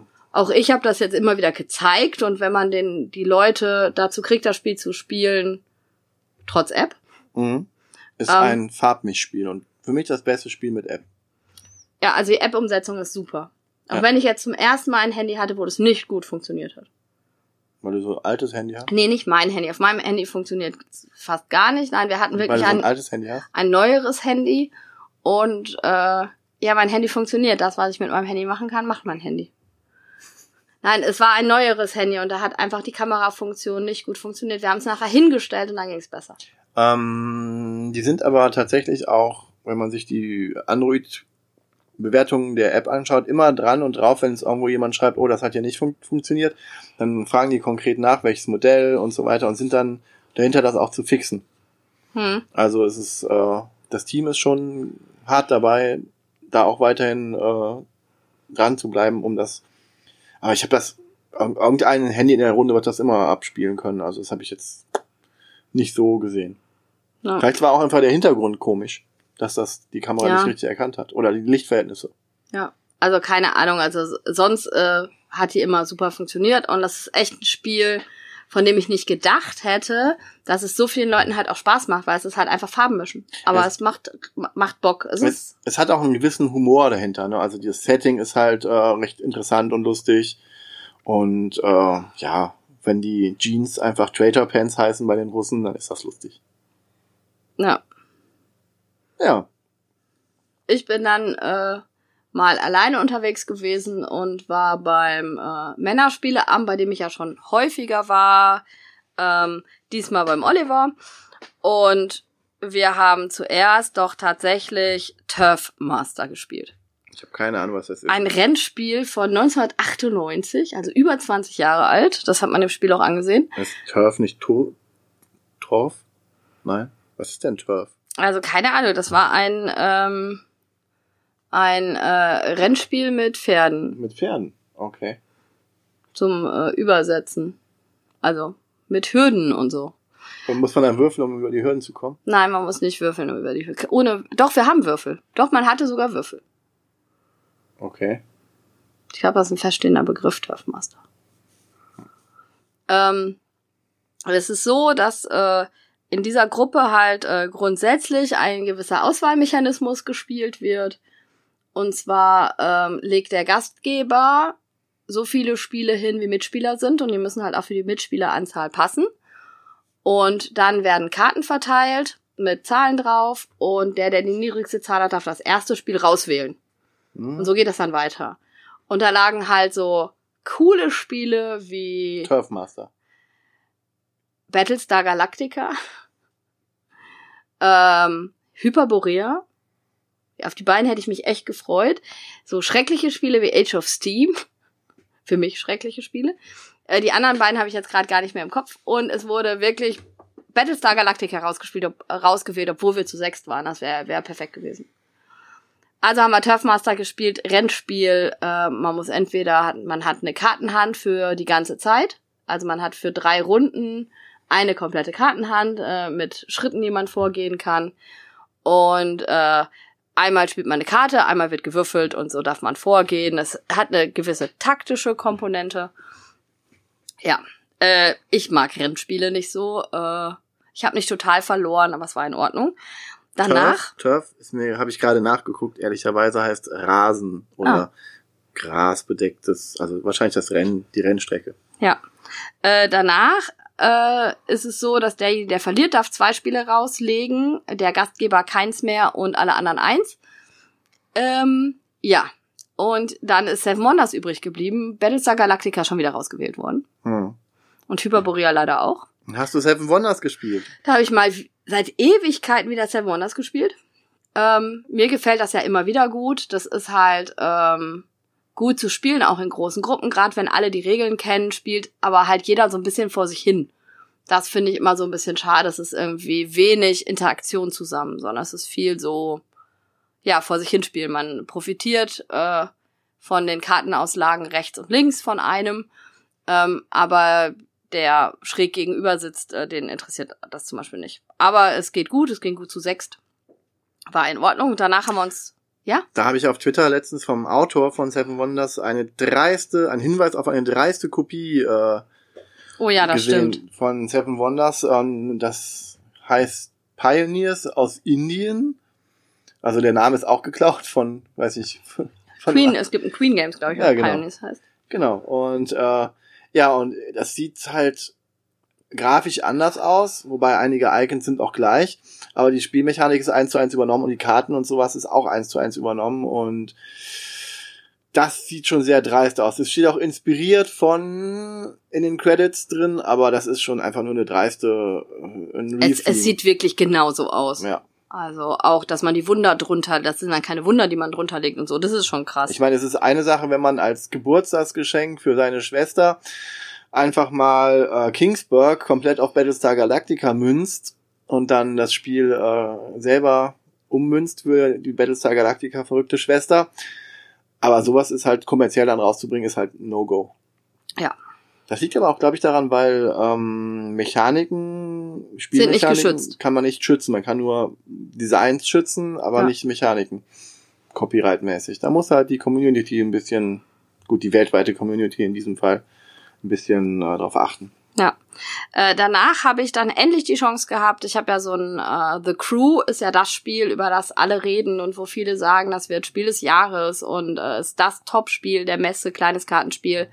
Haben wir auch gespielt auf der Messe? Wir haben das auf der Messe gespielt und waren alle relativ enttäuscht.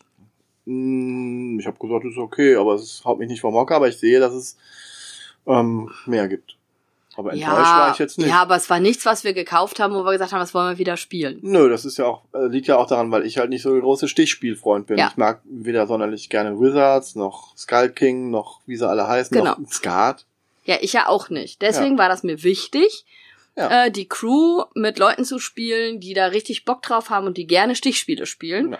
Und hatte direkt schon gesagt, ich würde gerne die Crew spielen. Und dann haben der Jürgen Kahler und der Oliver haben sich dann meiner erbarmt, beziehungsweise die haben da auch richtig Bock drauf gehabt. Wir haben die Crew gespielt und wir haben wirklich anderthalb Stunden die Crew gespielt, sind bis äh, Level 16 gekommen in den anderthalb Stunden. 17 haben wir dann nicht mehr geschafft. Ähm, und ich muss sagen, ich kann es jetzt verstehen. Es hat richtig Bock gemacht. Es hat richtig Spaß gemacht.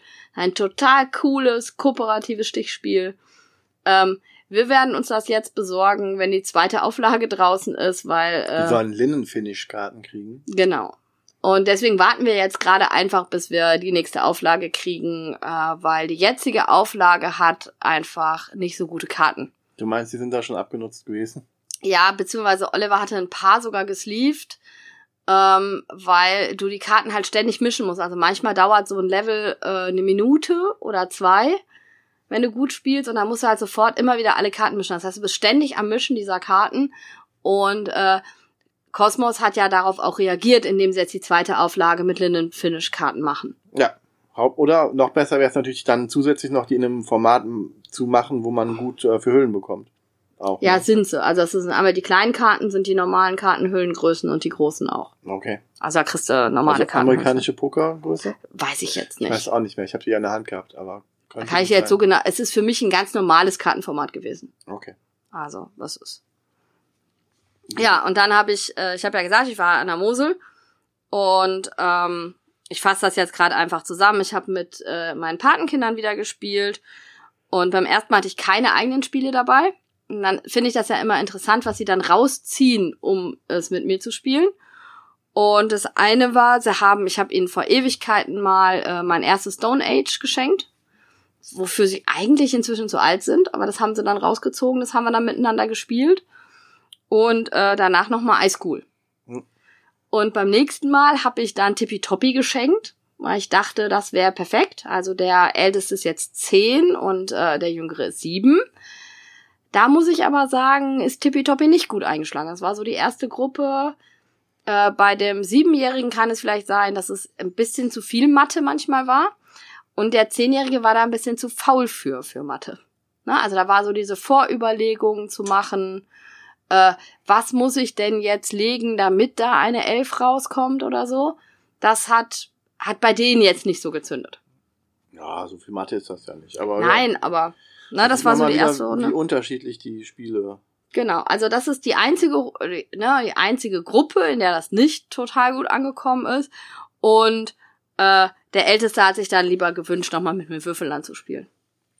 Ah, haben wir ich halt Würfelland gespielt. seit Wochen schon mal immer mal wieder Stone Age, das normale Stone Age auf den Tisch zu bringen. Aber deine Kinder wollen das auch meine nicht. Kinder wollen das auch nicht. keine Vielleicht soll man Ahnung. mein erstes Stone Age äh, mal auf den Tisch bringen. Nee, habe ich mir angeguckt, ist nichts für mich. Aber du musst Ressourcen sammeln. Mm-mm, Das ist nicht schön. Du musst so rumlaufen. Nee. Ja. Man muss würfeln. Nein, nein. Ja, musst du bei Stone Age auch. Um die Ressourcen zu kriegen. Nur bei Sechsen gibt's Gold. Ja.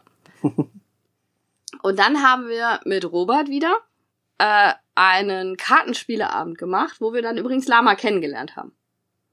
Wow, Habe ich das jetzt, habe ich das jetzt äh, verraten, dass wir nicht seit Monaten Lama testen? du machen wir ja. Wir haben uns halt von dem Hype nicht mitbringen. Weißt du, haben alle, oh, Lama, Hype, Hype. Und wir haben uns von dem Hype ferngehalten und es dann in Ruhe getestet. Das ist viel authentischer. Der authentische Podcast. Wir haben mit Lama angefangen. Ja.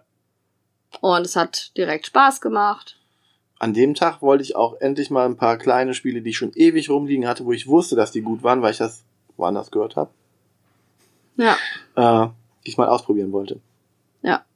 Und dann haben wir Lama ausprobiert, da haben wir jetzt schon drüber gesprochen.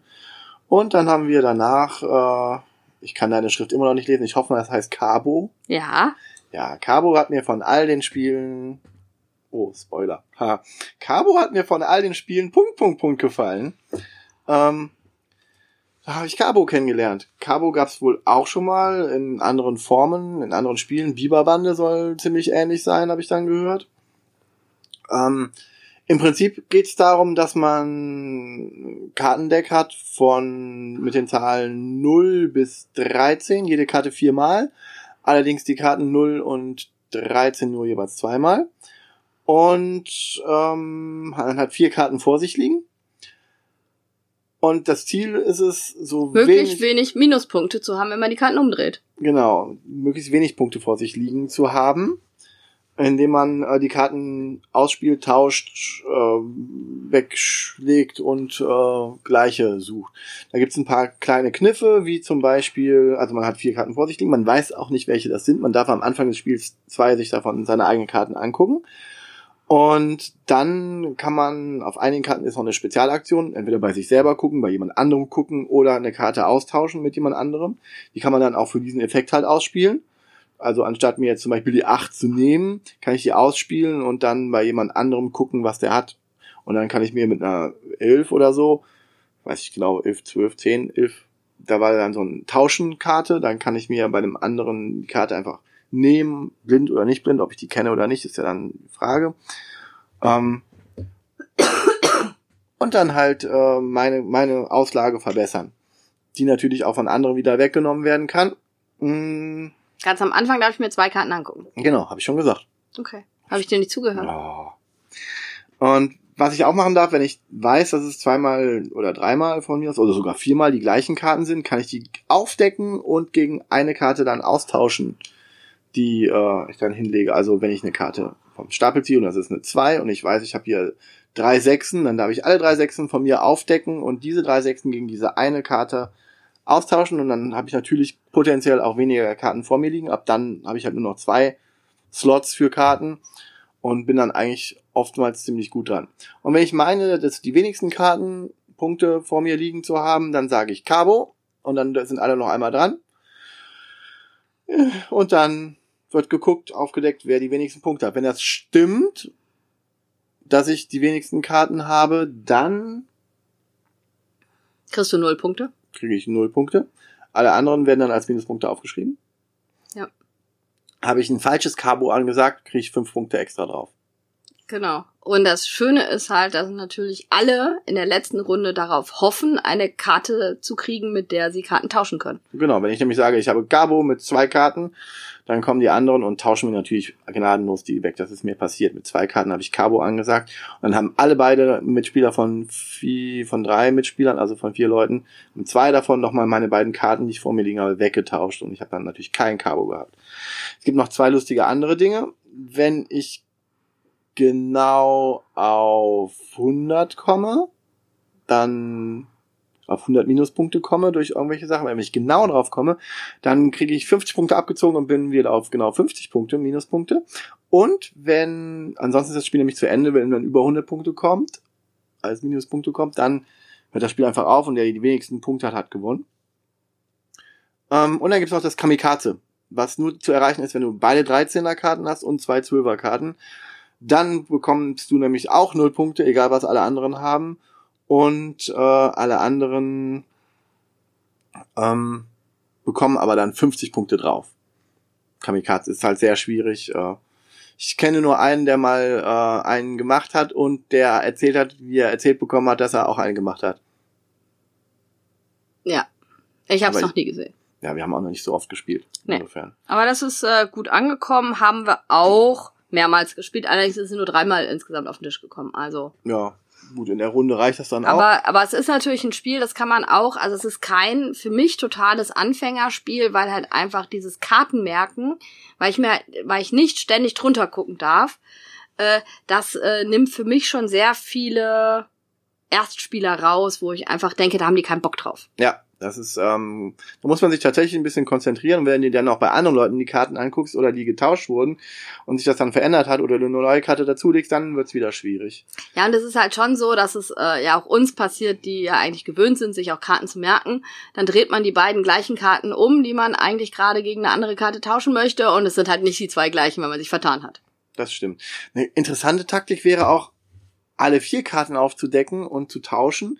Dann sehen zwar alle anderen auch deine vier Karten, aber du siehst auch deine vier Karten und dann klappt's halt nicht und du kannst halt diese Tauschaktion nicht machen. Habe ich mir überlegt. Aber ich weiß nicht, ob das so gut ist. Das muss ich dann nochmal äh, rausfinden. Ja, die Grafik ist auch ganz niedlich. Ja. Deine Tochter hat direkt gesagt, oh, Einhörner. Ja. Ja, die ist gar nicht so ein Einhorn-Fan. Ja, aber sie hat die Karte gemacht. Ja, das stimmt. Kein Einhorn-Fan. Ja. Und dann haben Aber wir. in Prinzessin Lilifee mich immer noch abziehen. Ja. Und dann haben wir ein Spiel gespielt, was äh, wir meiner Meinung nach überhaupt nicht brauchen. Zombie-Flux. Ja, das lag darum. ähm, Flux ist halt ein Spiel, wo sich die Regeln immer ändern. Normalerweise heißt es, zieh eine Karte, spiele eine Karte. Und dann musst du so Sets sammeln und sagen kannst, äh, weiß nicht, äh, Frühstück, dann hast du ein Ei und eine Hamburgerkarte li liegen, ein Ei und eine Brotkarte oder sowas und dann hast du halt gewonnen, wenn du die dann hast, wenn die Frühstückszielkarte draußen ist. Und Es dürfen immer nur ein oder zwei Zielkarten da draußen Genau. liegen und, das kannst du zwar alles verändern und man kann dann auch ein paar andere Shenanigans machen. Also, und du ziehst halt ständig Regelkarten, um die Regeln zu verändern. ja, genau, das ist das Spannende. Und Wir müssen aber sagen, dass wir alle froh waren, als das Spiel zu Ende war. Ja, gerade das Zombie-Flux hat mir persönlich auch nie so sonderlich gefallen, weil es dann auch Zombies gibt, die man vor sich auslegen muss. Und es ist halt super zufällig. Also es ist das zufälligste Spiel, auch wenn es ständig im Fluss ist. Ich glaube, das Einzige, was ich davon jemals nochmal wieder spielen würde, wäre das Monty Python Flux. Alle anderen Okay. Flux, also auch nur wegen dem Thema. Alle anderen Flux sind für mich eigentlich auch durch, weil es ist einfach zu zufällig. Also da, da spiele ich lieber, keine Ahnung, irgendwas. Ja. Also Alles das hatten andere. wir normales Mau Mau. Ich habe es halt noch einmal in der Sammlung gehabt. Uno. Irgendwann mal, irgendwann mal Monopoly? Nein. Nicht mal Monopoly. Ich würde Monopoly vorziehen. Das normale Monopoly. Ja, weil es kürzer ist. Ja, aber nein. Kein Flux. Brauche Ja. ich nicht. Dann war Will wir jemand einen Zombie-Flux kaufen? ist total toll, das Spiel. Lügnerin. Nein, also es ist, es kommen aber halt auch keine Würfel drin vor. Okay. Ich habe irgend noch ein Zombie-Würfelspiel da stehen. Ja. Zombie Dice. Mhm. Das müssen wir auch mal irgendwann spielen. Wir machen dann, wir müssen, wir haben jetzt ja die kleinen Kartenspiele gemacht, das heißt, wir müssen irgendwann ja mal die kleinen Würfelspiele machen. Einen Abend der kleinen Würfelspiele. Da bin ich nicht da. Doch. Ich gehe lieber 3x8 spielen als Zombieflux. 3x8 ist von Amigo. Hm? Ist letztes Jahr auf der Messe rausgekommen. Haben wir auch schon drüber geredet. Björn und Robert hatten es nicht gespielt. Ähm, es ist halt einfach, man äh, versucht, äh, man hat. Äh, Haben wir die Jubiläumsedition? nein, wir haben nicht die Jubiläumsedition. Nee? Von 6 nimmt haben wir die Jubiläumsedition. Ach nee, 6 nimmt war das. Stimmt, 3x8 war das andere. 3x8 war halt einfach, wo man versucht, äh, wer, man hat äh, vier Positionen, an denen man Kartenreihen aufbauen kann und wer als erstes drei Kartenreihen mit je acht abgebaut hat, äh, der hat gewonnen. Man kann auch ein bisschen Strategie da reinbringen, indem man sich überlegt, wann man wie was abspielt. Und man kann was blockieren im anderen, ne? Genau, es gibt Block Blockkarten und so weiter. Man kann seine Kartenhand erhöhen, aber wie gesagt, über 3x8 haben wir schon gesprochen. Okay. ich Ähm, fand's ganz gut. Ja, das ist auch ein nettes kleines Karten, also es ist Ja. so, äh, ich würde es im Moment sehr wahrscheinlich nicht so häufig auf den Tisch bringen, weil wir andere haben, die ich dann besser finde. Aber wenn man dann so mal was anderes möchte, doch 3x8. Habe ich auch gern gespielt. Ja, Also das ist, äh, ist ein schönes Spiel. da sind wir uns einig. Dann haben wir Robert Tippitoppi gezeigt. Mhm. Hat ihm auch gut gefallen. Ja, Aber auch direkt zweimal gespielt. Also ja, das stimmt. das zeigt das immer. Und dann habe ich eine riesen Lücke, finde ich, bei den beiden Jungs aufgefüllt. Ich war echt irritiert, dass beide sechs nimmt noch nicht kannten. Ich kannte 6 nimmt noch nicht. Ja. Aber ich habe auch viele dieser kleinen Kartenspiele in der Zeit nicht mitgemacht, als ich die coolen Nerd-Spiele gespielt habe, weißt du? Ja, aber man spielt ja eigentlich immer einen Absacker. Also das ist halt so dieses, dieses Absacker-Spielen. Das sind ja für mich auch keine Spiele, die ich normalerweise, wie wir jetzt diesen, äh, diesen äh, Abend mit nur kleinen Das- Kartenspielen gemacht haben, machen mache mach ich ja schon selten. Aber Klingt super spießig, wenn du sagst, man spielt ja auch immer einen Absacker. Das ist- sind bürgerliche Kategorien, würde das Känguru sagen. Also echt. Du bist aber sehr konservativ. ja, ich finde, das gehört ja zu einem schönen Abend dazu, dass man das nochmal so. Mhm. Ja, auf jeden Fall, ich habe den Jungs sechs nimmt äh, gezeigt und ich glaube, es hat euch gefallen, oder? War okay, war ein bisschen viel Nachdenken. Wahrscheinlich habe ich mir das über, überdacht, das Spiel. Äh, aber ja, kann man machen. Ach, du hast dabei nachgedacht? Äh, Ich weiß nicht, ob ich 3x8 lieber mag oder 6 nimmt, muss ich ganz ehrlich sagen. 6 nimmt hat eine gewisse Eleganz, aber auch eine gewisse Unsteuerbarkeit für mich. Fand ich bei, ich, ich das sagt er schon zu, zu mit drei Leuten. Ne? Ich Ich, freue mich irgendwann darauf, sechs nimmt mal zu sechs mit Björn zu spielen. Ich fand, äh, ja, da, da spiele ich euch aus. Da spiele ich euch gegeneinander aus. Da spiele ich die Karten. ich glaube, das kann man nämlich besser bei 6 nimmt machen. Allerdings bei 3x8 hatte ich äh, mehr Gefühl, dass ich Kontrolle mehr über das Spiel habe. Ja, das stimmt schon. Ne, weil halt einfach die verdeckten Karten, aber auch bei sechs nimmt spielt man äh, klare Taktiken, das wirst du beim zweiten, dritten Mal. Das ist in der Erstpartie, spielt man sechs nimmt ein bisschen blind. Ja. Ne? Also weil man halt einfach noch nicht so genau einschätzen kann, wie die Karten sich verteilen und so weiter. So wie man auch Arrow of Tribes im ersten Spiel etwas blind spielen würde. Ja. die hat die Augen gerollt. ja. Ich hoffe, du machst das nicht bei Elisabeth. Auf keinen Fall. Äh, da hat die Chemie wohl nicht gestimmt. Ha, Sehr gute Überleitung. Dann habe ich zum Schluss ein Spiel rausgeholt, was kein reines Kartenspiel ist, Wrong Chemistry, weil es auch eins meiner, also meiner sehr gern gespielten kleinen Spiele einfach ist. Das ist auch nicht in ein, passt nicht in ein konservatives Weltbild rein, wenn man nur Kartenspieleabende macht mit kleinen Spielen. Es sind die Hauptsache bei Wrong Chemistry sind Karten. Ja, das fand ich auch ein bisschen seltsam, das Spiel. Weil ich habe immer wieder versucht, irgendwelche Muster von irgendwelchen Molekülen, glaube ich, zusammenzubauen. Genau, man muss halt, man hat ähm, äh, Plättchen vor sich liegen, ähm, Achtecke, Sechsecke, Hexer, Sechsecke. Sechsecke, äh, die man aneinander bauen kann und auf diesen Sechsecken liegen halt geladene oder ungeladene Teilchen. Mhm.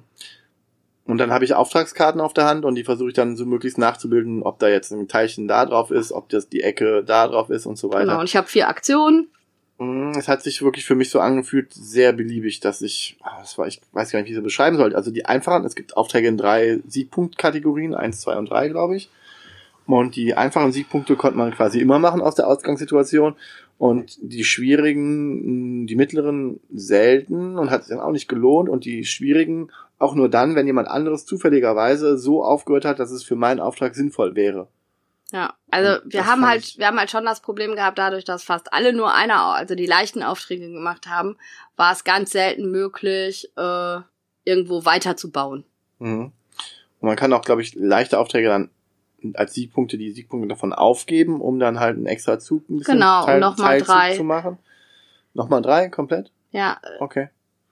Also um extra, extra Movium heißt das. ja, um Und man hat auch das Restatium. Damit kann man immer wieder in die Anfangsposition gehen. Ja, okay, die waren ganz witzig, aber ansonsten die Karten sind halt super witzig. waren ganz witzig, ja. Du Okay. ja auch. Wrong Chemistry hat dir nicht so gefallen. Ja.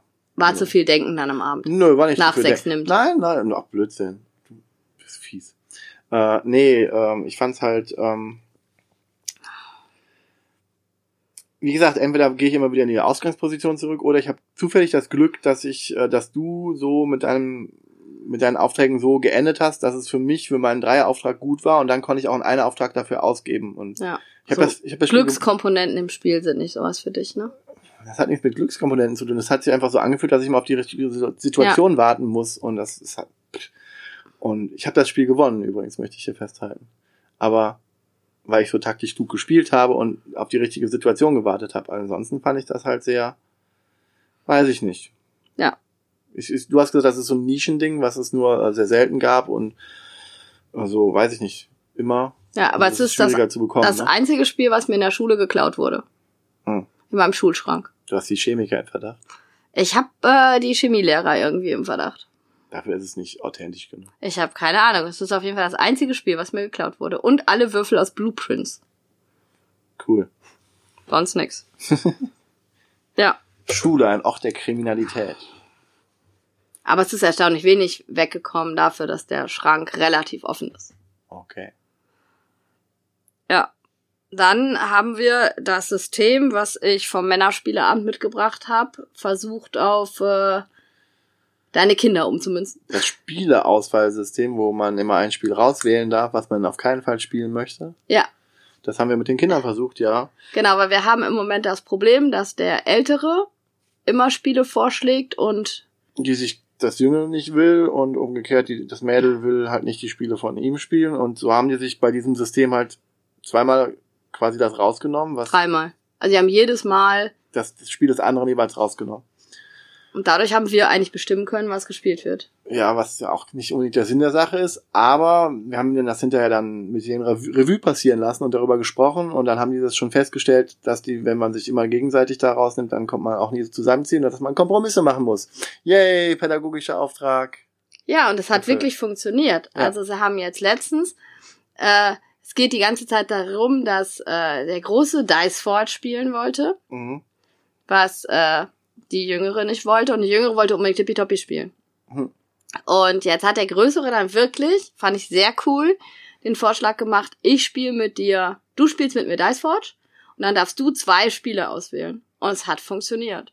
Und das ist sowas, ähm, Ja, wenn ihr die Probleme auch habt, was ich mir vorstellen kann, dass das häufiger passiert, äh, vielleicht probiert er das einfach mal aus, weil sie haben dann halt auch gemerkt, also sie haben sich halt aufgeregt, dass ihre Spiele immer rausgewählt werden. Dann haben wir gesagt, naja, wenn ihr grundsätzlich, ohne darauf zu achten, was der andere eigentlich für ein Spiel reinlegt, einfach immer sagt, weil das von dem kommt, lehne ich das ab, dann bestimmen wir halt die Spiele. Gruppendynamik und Psychologie eins und eins.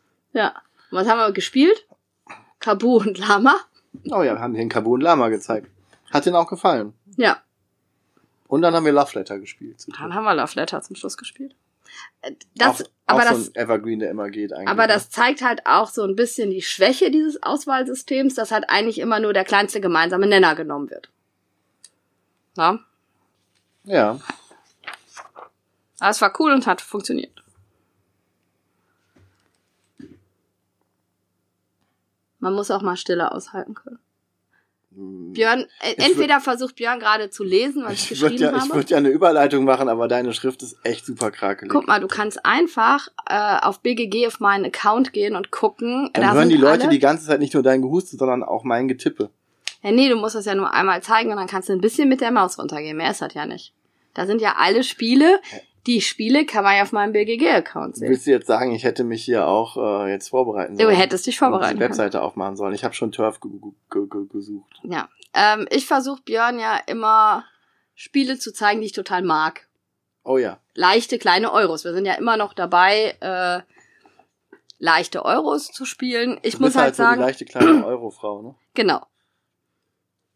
Okay. Nee, ich muss halt sagen, ich bin manchmal neue Regeln müde. Und ich will dann einfach was spielen, was ich kann, was ich gut kenne und wo ich jetzt einfach denke, okay, ich werde nicht gelangweilt in der nächsten Dreiviertelstunde, Stunde. Das ist also auch nur der kleinste gemeinsame Nenner für deine eigenen Bedürfnisse bei dir. Sozusagen. und ich habe Björn Cosmogenesis gezeigt. ja. Das ist ein sehr schönes äh, Euro von Ludonova. Arbeitereinsatzspiel.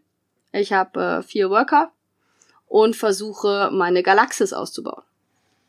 Ein Planetensystem Ein Planetensystem. in Ja. der Galaxis. In der Galaxis. Also man hat quasi einen Stern, der immer da ist und da versucht man dann Planeten in die Umlaufbahn zu kriegen und Asteroiden und dann Monde und Kometen. Monde und Kometen. Und da so kleine Aufträge zu erfüllen, die man auch sich auswählen kann. Und man versucht, Leben zu erschaffen. Und eventuell auch Leben zu erschaffen. Das gibt dann auch immer Siegpunkte mehr und ja. Es fängt halt tatsächlich die Thematik so ein bisschen ein, wie man eine Galaxie erschafft, außer dass man halt irgendeine Entität ist, die äh, das Ganze steuert.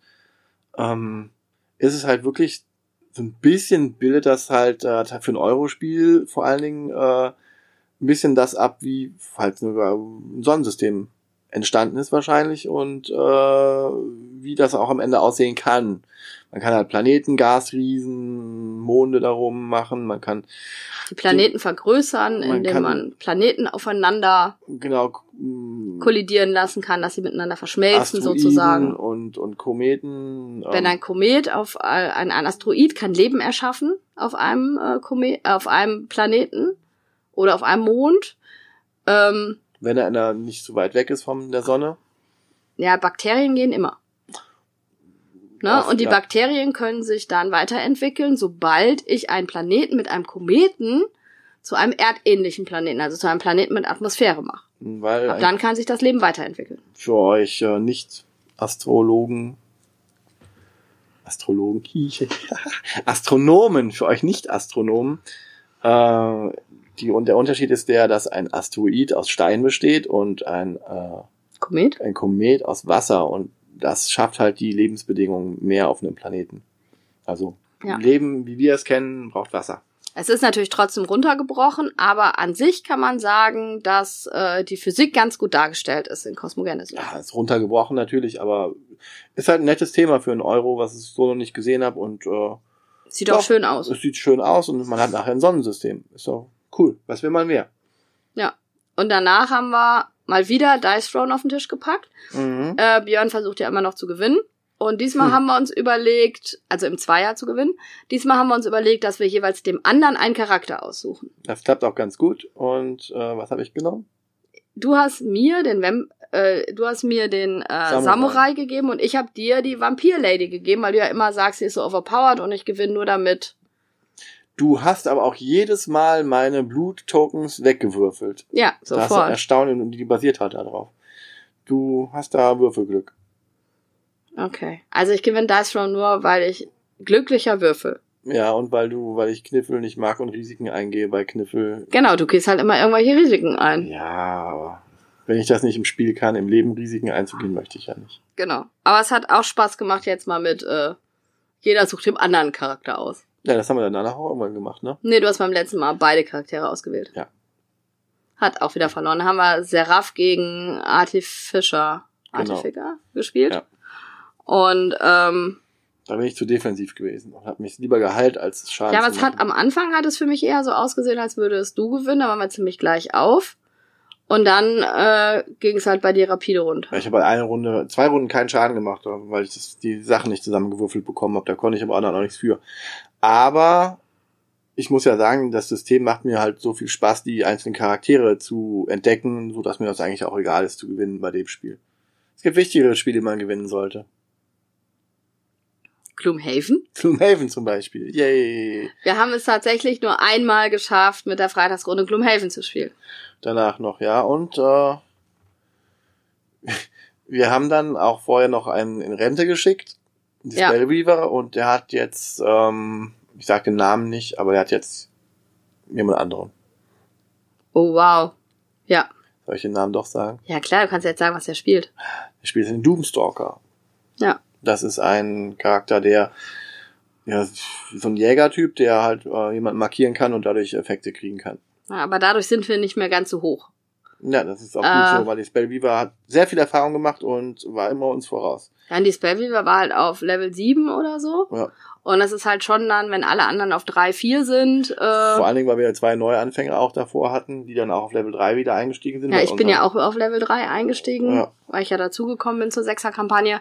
Und das ist jetzt halt schon ein bisschen ausgeglichener, muss man sagen. dass nicht mehr der Spellweaver alles machen kann und noch mehr Erfahrung kriegt als eh schon. Ja. Und wir haben sogar irgendwann, ich glaube, wir haben, haben wir da das gleiche Szenario nochmal gespielt? Ja, wir haben da Genau. das, das, das Szenario gespielt. Das berühmte Szenario, wo Fabian einfach die Truhe haben wollte der und. Spellweaver in den Tod geschickt hat, damit Genau, Björn äh, pädagogischerweise ihm die Truhe vor der Nase weggenommen hat und seitdem Fabian versucht, Schaden zu machen auf Björn. Das hat er dann auch gemacht. Das hat er auch Spiel, gemacht Der, in ist mit dem- seinem, er hat jetzt den. Crackheart, den Crackheart, äh, wo er dann um mich rumgelaufen ist, einfach mal zwei Schaden gemacht, um seinen Standpunkt da zu machen. Immerhin bin ich nicht gestorben. Ich habe die ganze Zeit geheilt. Ich bin ja der, der, der, der, der Medic-Typ, der die Päckchen verteilt. Ja. Es ist auf jeden Fall, also, ähm, wir haben eine Reaktion auf Twitter gehabt, äh, dass es doch verrückt ist, das zu sechs zu spielen. Aber ich muss sagen, Gloomhaven macht für mich in jeder Konstellation eigentlich Spaß. Mhm. Man muss halt mindestens zwei Helden spielen. Also solo muss man auch zwei Helden spielen, Ja. insofern. Und ähm, Ja, Solo habe ich ja noch nicht gespielt. ja, aber wie gesagt, es ist halt, äh, es funktioniert erstaunlich gut, es skaliert auch erstaunlich gut. Also man kann auch mit sechs Leuten spielen. Und wir sind tatsächlich relativ flott mittlerweile, ne? Ja, also, Also, es geht. Wir spielen jetzt nicht Am, mehr am Anfang wart ihr, also, Langsamer, aber du hast da. Effektivität reingebracht.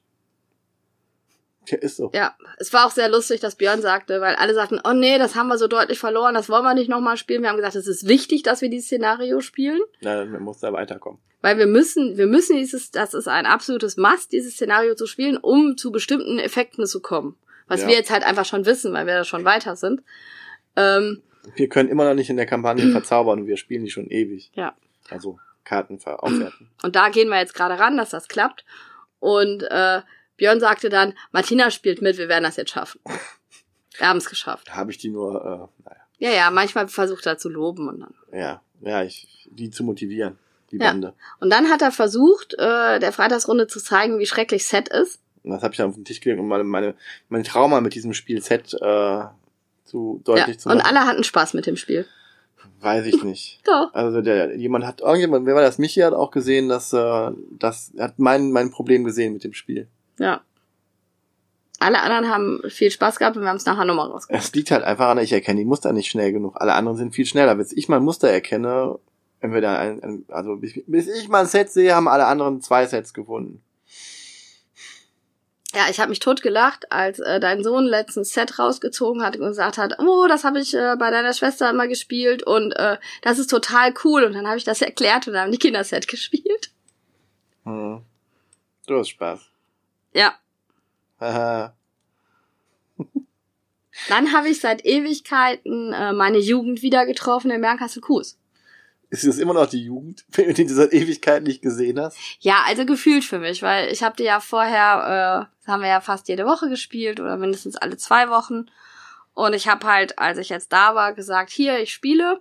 Von den Erwachsenen ist leider keiner gekommen, aber so kurz vor Weihnachten war das auch klar. Und die Jugend ist gekommen und ich habe äh, natürlich Lama auf den Tisch gebracht und da war genau diese Reaktion, äh, nee. Und dann haben sie aber Lama gespielt und hatten total Bock drauf und wollten das danach auch nochmal spielen. Und eigentlich hatte ich für sie auch größere Spiele dabei, aber da hatten sie gar keine Lust zu. Sie haben dann einfach mal aus Second Chance ein Riesenspiel gemacht und haben über eine Stunde Second Chance gespielt, weil sie halt richtig schön gemalt haben. Mhm. Zwei davon. Und ich werde hier verurteilt, wenn ich mal ein bisschen schön male. Ich habe ich hab in der Zeit, in der äh, die Jugend Second Chance gespielt hat, wir haben dann auch ein Rätsel auf ähm, Twitter gemacht, äh, wer welches Bild gemalt hat. Äh, die Jugendlichen haben sich fotografieren lassen und dann haben wir alle Bilder von Second Chance äh, fotografiert und dann konnte man äh, zuweisen, wer was ist und in Mastermind-Manier haben sie dann versucht, das rauszufinden. Ich musste es dann am nächsten Tag doch äh, veröffentlichen, wie es richtig ist. Es war nicht so deutlich zuzuordnen, weil eigentlich haben die Jugendlichen gesagt, äh, dass sie glauben, dass es ziemlich deutlich ist, wer was gemalt hat. War Mhm. aber nicht so. Ich habe in der Zeit dann der äh, Leitung vom U-Kurz Spiele gezeigt, also Lama hat sie sich sofort bestellt. Ähm, dann habe ich ihr Tippitoppi noch gezeigt und Second Chance dann auch noch. Und interessant war, das war meine längste Soviet Kitchen äh, Partie. Wir haben anderthalb Stunden Soviet Kitchen gespielt. Das so lang war und ihr das nicht geschafft habt oder weil ihr dann so viel gespielt Nee, weil wir so viel, wir haben, wir haben halt durchgeschafft, äh, wir haben Mhm. ziemlich viel durchgespielt. Es hat total Bock gemacht, weil wir beide auch wirklich, was Farben angeht, ein sehr ähnliches Farbgefühl hatten und das hat richtig gut funktioniert. Also da hat, war die Camilla einfach top. Also muss ich sagen, die hat immer gesagt, ah ja, und dann muss ich jetzt ein bisschen das reinmachen, dann kommt das raus. Die hat fast immer recht gehabt. Also unglaublich, so eine Partie Soviet Kitchen hatte ich noch nicht. Wow. Ja. Und auf dem Rückweg äh, bin ich bei Moritz vorbei. Mm, dem Moritz, diesen berühmten Übersetzer von Rollenspiel. Genau. Schöne Und- Grüße. Der hatte, wir haben dann den Daniel noch eingeladen, Daniel Bernsen. Mm. Ähm, Mm, diesen Autor von Nice Try. Nein, das ist Roland Ah, Hild, verdammt. aber der hat zusammen, geworfen. der hat zusammen mit dem Roland Textura gemacht. Deswegen, Jahr. deswegen, Deswegen, verbinde äh, ich die beiden immer. verbindet man die beiden miteinander. Und äh, der Daniel hat auch erstmal einen Prototyp mitgebracht. Also er hat vorher in die gemeinsame Gruppe geschrieben, äh, spielt ihr eigentlich gerne Konzept? Und jetzt weiß ich, dass man vorsichtig sein sollte, wenn Autoren solche Fragen fragen. Wir sprechen nicht über Prototypen. Wie wir sprechen nicht über Prototypen. Was haben wir noch gesehen? Wieso sprechen wir nicht über Prototypen? Sprich doch über Prototypen. Ja. Ähm, und er hat halt gefragt, Die ob zweite Regel von Fuchs und Bär ist, wir sprechen nicht über Prototypen. Ich weiß nicht, was Fight Club jetzt hier zu tun, zu sagen hat. Uh, okay. Also, Ihr seid alle hier mit im Fuchs und Bär Fight Club. äh, ich habe übrigens schon über Prototypen gesprochen. Im Fuchs und Bär. Ja, Das ist nichts Neues. Also wir haben dann, der Daniel hat einen Prototypen dann mitgebracht, der so ein bisschen konzeptähnlich ist. Und ähm, Moritz und ich haben ein bisschen das Spiel gesucht, muss man sagen. Also es ist so. die dritte Regel des Fuchs und Bär Clubs ist die dritte Regel des Fuchs und Bär Clubs. Wir haben einen Fuchs und Bär Club. Gerade gegründet. Ah, Okay. Die vierte Regel des Fuchs und Bär Clubs bringe Martina aus dem Konzept. Also wir haben einen Prototypen gespielt, in dem es darum geht, dass äh, man äh, alle spielen gegen einen und man muss äh, eine Persönlichkeit erraten. Hier geht's, hier ging's um ges- gestorbene Persönlichkeiten. Und äh, derjenige, gegen den man spielt, der zieht halt eine von zwölf, ähm, also es gibt mehr Persönlichkeiten, zieht eine Persönlichkeit und muss dann anhand von äh, Skalen Tipps geben. Ne, es kann entweder der, die, das Berufsfeld sein oder Größe oder wie lang schon verstorben oder die Zeit, in der er gelebt hat oder männlich, weiblich und so weiter. Es hat Spaß gemacht, das zu spielen. Äh, so ein richtiges Spiel haben wir noch nicht gesehen. Wir haben einige Anmerkungen gemacht. Es war auch in einem ganz, ganz frühen Stadium. Ne? Also äh, Daniel war froh, das mit uns zu spiel gespielt zu haben und äh, jetzt wird's weiterentwickelt. Sehr gut. Übrigens auch wieder zusammen mit Ronald. Also deswegen äh, Habe ich alles richtig gemacht. hast du alles richtig gemacht. Und danach, weil ich eh Dice Throne im äh, Packen hatte und der Moritz das unbedingt mal spielen wollte und der Daniel halt ein ganz negatives Erlebnis mit Dice Throne hatte und auch froh war, das nochmal zu spielen, haben wir Dice Throne gespielt. Zu dritt muss man immer wieder sagen, ist es halt einfach eine leichte Krücke und es hat ihnen überhaupt nicht gefallen, dass man auswürfelt, wenn man den Schaden gibt. Ja. Ne? Also das ist einfach so dieses, äh, dass man halt nicht, aber ich glaube, dass das Spiel sinnlos wäre, wenn man einfach immer auf eingehen könnte. Ja, vielleicht kann man ja so nach links schlagen immer. Nach links schlagen und von rechts geschlagen werden. Okay. Das ist zum Beispiel die Regel von Magic, die man dann so gemacht, aber Keine Magic, Ahnung. Magic müsste ich dir ja auch mal zeigen, aber so ist das mit den neuen Spielen für dich. Ja. Soviet Kitchen wurde dann gewünscht. Das haben wir dann noch gespielt. Äh, hat dem, äh, Moritz auf jeden Fall so gut gefallen, dass es, glaube ich, direkt bestellen wollte. Und danach habe ich mein erstes Undo gespielt. Das ist ja dieses äh, Undo. dieses System vom Michael Palm und dem Lukas Zach. Ja, wir haben verbotenes Wissen gespielt, das ist so Lovecraft Cthulhu-mäßig. Ähm, ja, ich muss sagen, dass mir das System so gar nicht gefällt. Also man hat einen Kriminalfall, der halt passiert und man hat dann äh, den Fall, an dem es passiert, als Karte und dann hat man Zeitkarten davor. Und man kann sozusagen versuchen, Abläufe zu verändern, um dann Punkte zu kriegen. Es ist aber total mechanisch. Also man sucht sich da eine Karte aus, liest die vor, hat dann eine Entscheidung und diese Entscheidung bringt Punkte. Pluspunkte, Minuspunkte oder Nullpunkte. Okay. Und man versucht halt, das so hinzukriegen, dass dieser Kriminalfall nicht passiert, also dass man den verhindert. Aber man verhindert nicht wirklich was und das ist so ein bisschen mechanisch, hat mir, muss ich ganz ehrlich sagen, nicht gut gefallen. Hm, Also von, von, würde ich auch nicht nochmal spielen wollen. Von welcher Zeitreisetheorie gehen, geht man denn bei Andu aus? Eher so die in die Zukunftssache oder die Avengers Endgame Sache? Keine Ahnung. Okay. Keines von beiden, weil man halt äh, Vergangenheit verändert, aber die Zukunft verändert sich nicht wirklich, weil man die Karte da ja schon liegen hat. Also man hat keine Effekte, die das wirklich verhindern. Es geht immer nur drum, was für Punkte du machst. Das ist irgendwie, das fühlt sich zu mechanisch an. Verändert so die eigene Zeitlinie, aber die Zukunft halt nicht. Du hast Endgame noch nicht gesehen. Nein, glaube ich. Nee, habe ich nicht, ne? Nee. Nee, habe ich nicht. Kommt noch. Und als Absacker haben wir dann da super Soundcheck gespielt. Super Soundcheck oder Nein, das heißt Sound, Soundjack. Soundcheck. Man hat so ein Teil in der Mitte. Ja, schon wieder ein Teil in der Mitte. Also man hat so ein, äh, Hast du öfters Teile in der Mitte? nein. Es sieht so ein bisschen aus wie ein riesiger Joystick.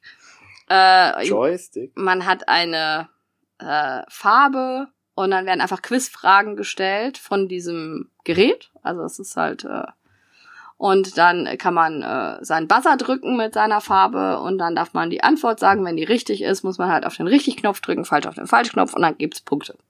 Ah, und die Fragen sind Äh, es waren Musikfragen, es waren Hm. Filmfragen, es war alles Mögliche. Äh, fand ich ja nicht so toll, aber ich bin auch nicht so der Quizspiele-Typ. Ähm, ich glaube, Daniel hat überlegt, es sich zu kaufen. Also es ist so, glaube in der Schule kommt das total gut an. Äh, ich, äh, ja, mich hat's nicht abgeholt. so so. Und dann haben wir noch Hogwarts, Hogwarts Battle gespielt. Aus dem Hause Kosmos. Wir sind mittlerweile in Jahre 5 und 6 Ja, gewesen. Fünf Also, haben wir total locker durchgespielt. ja, da kamen die Karten auch echt gut. Wir hatten sehr viele, wie heißt das, Mal der Wildnis? Nee, Mal des Bösen. Mal Marker des Bösen konnten wir wegmachen. Marker des Bösen. Konnten wir sehr, hatten wir sehr viel Marker des Bösen Wegmacher. Karten. Und äh, ja. Und deswegen, die haben wir früh kaufen können und hatten das sehr gut unter Kontrolle. Und dann haben wir sogar ein bisschen zu einem anderen Termin dann, das hat trotzdem- trotzdem lange gedauert, ne? So, Ja, wir haben trotzdem zwei Stunden gespielt und ich Ja. muss sagen, äh, ich gebe dem Spiel ja die ganze Zeit weiter eine Chance. Ähm, das fünfte zu spielen hat uns insgesamt Spaß gemacht schon, aber es ist für mich immer noch, es kommt halt nichts Neues dazu. Der, das, Glücksmoment wird immer größer, weil je mehr Karten du halt äh, in die Kartenauslage bekommst, die du kaufen kannst, äh, je dicker der Stapel wird, umso mehr Glück musst du halt haben, dass die Karten kommen, die du brauchst. Ich kann es im Moment noch nicht so abschätzen. Ich habe im Moment das Gefühl, dass die Karten, dass man diese äh, bösen Marker wegmachen kann von den Orten, äh, unheimlich notwendig ist, weil sobald man im ersten Ort ist, man nur eine äh, dunkle Künstekarte aufdecken muss, ist es halt relativ einfach und sobald man zwei oder später sogar drei Karten aufdecken muss, äh, habe ich gar nicht mehr das Gefühl, wie man das schaffen soll. Also das ist so ein Auf jeden Fall bisschen. ist das äh, sehr schwierig. Und wir haben auch immer mehr Bösewichte gleichzeitig draußen, die dann verschiedene Sondereffekte haben und die sich Die eventuell teilweise auch bedingen. ja teilweise sich auf jeden Fall fördern, was dann auch doof ist. Äh, Crab und Goyle kann man eigentlich immer links liegen lassen bis zum Ende. Ähm, so ein Lucius Malfoy muss man eigentlich re relativ äh, priorisieren. Ich glaube, das ist immer den, den man auf jeden Fall als erstes wegmachen muss, wenn er irgendwo liegt. Ja. Und ja, und das haben wir auch im Spiel 6 dann gefühlt, wo wir weniger Marker weg hatten können. Wir haben uns trotzdem noch gut gehalten, aber es hat schon ging halt dann äh, gegen Ende dann richtig, richtig schnell. Ja, und wir hatten äh, noch nicht mal die Hälfte der, oder wir hatten gerade mal die Hälfte der Bösewichte besiegt. Also Und? da waren wir nicht so gut dran. Auch da ist wieder der Bösewicht Lucius Malfoy, der einfach, äh, ich sag das jetzt einfach mal so, die Spoiler sind echt. Äh, Ja, aber ich denke immer noch, dass wir einfach mal, wir können darüber auch gerne noch eine Folge machen und dann spoilern. Ja, aber äh, ich, man kann schon sagen, dass der quasi alle heilt. Wenn der dran ist und dann in eine entsprechende Bedingung kommt, dann heilt er alle und alles, was man vorher erreicht hat. Das fühlt Also immer einen Schaden. Es fühlt einen, aber von allen ausliegenden Bösewichten. Ja. Und deswegen muss man den auch als erst wegmachen, weil der halt ja sowieso alle anderen eventuell. Und es fühlt sich auch immer wieder wie ein richtiger Rückschritt an. Das fühlt sich einfach auch nicht, nicht vom Spielgefühl her nicht gut an, wenn du einfach wieder alles wegmacht, was du gerade gemacht hast. Ja, man halt das Gefühl hat, ich mache jetzt immer Schaden, aber es ist eh egal, weil äh, der kommt ja wieder weg. Ja, genau. Also, Und man muss ihn halt und dann auch gar nicht mal wenig Schaden machen und das halt zügig, damit er nicht so viele Gelegenheit hat, das wieder wegzumachen. Und er fühlt sich halt wirklich an wie der Miniboss, der irgendwo in der Mitte kommt und dann äh, das Spiel in quasi es gibt das Spiel vor Malfoy und nach Malfoy. Und diesmal haben wir es nicht über Malfoy hinaus geschafft, glaube ich, oder? Haben wir es? nee, haben wir nicht. Ja. Na, also äh, sechs haben wir nicht geschafft. Dafür haben wir fünf komplett ohne einen Marker auf dem ersten Ort geschafft. Ja. weil wir da halt die Karten so gut hatten. Und das ist so, ja, ich bin mir da noch nicht so sicher. Ich muss halt sagen, dass äh, meine Lust jetzt das sechste nochmal zu spielen und nachher vielleicht sogar nochmal zu spielen, werden wir jetzt mal ist. gucken. Ähm, es, es kommen ja immer wieder so kleine, nette, neue Sachen, Spielsachen dabei. Das aus dem vierten Spiel fand ich nur okay, ähm, wo es ein, ein kubistisches äh, Extra gab. Ähm, Im fünften gab's nur Im neue Orte, neue äh, Ja, Bösewichte und fünften so. Im sechsten gab es aber neue Player Powers. Ja, das stimmt. Und das fand ich jetzt schon ein bisschen netter, weil man sich auch ein bisschen selber aussuchen kann und seinen Charakter noch ein bisschen customizen kann. Aber wirklich nur rudimentär. Ähm, Müssen Ich- wir mal gucken. Wir werden äh, das sechste auf jeden Fall wieder spielen. Also als Vielspieler kann man die ersten drei auf jeden Fall locker überspringen. Man, es, es gibt sich auch nichts in der Story oder so. Deswegen, äh, die sind einfach nur, um ins Spiel reinzukommen und für wenig Spieler attraktiv zu sein. Also wirklich Leute, die noch nie einen Deckbilder gespielt haben, aber Harry Potter mögen, für die ist dann, sind dann so die ersten drei Spiele da und ich glaube, erst ab vier, fünf, und jetzt sechs wird das ein bisschen anspruchsvoller. Und es fühlt sich immer noch so an, als ob man gespielt wird, wenn nicht die richtigen Karten kommen. Ja. Aber Also es ist jetzt kein Spiel, was wir ähm, jetzt äh, nicht weiterspielen werden und abbrechen werden, aber man muss sagen, wir haben jetzt ja den dire- direkten Ver Vergleich zu Herr der Träume. Herr der Träume haben deine Kinder verlangt, dass wir es spielen. Bei Hogwarts Battle habe ich eher so das Gefühl, dass äh, wir jetzt diejenigen sind, die sagen, wir spielen das jetzt. Ja, wobei beim letzten Mal hatten sie auch wieder mehr Lust, beim Ja. fünften nicht so, aber beim sechsten hatten sie dann wieder Lust und es, die wollen jetzt das auch zu Ende bringen und gucken, was da noch kommt und freuen sich auch immer wieder über die, die Zauber, um die auszusprechen und so. Es ist schon, das, das Setting reißt da viel raus.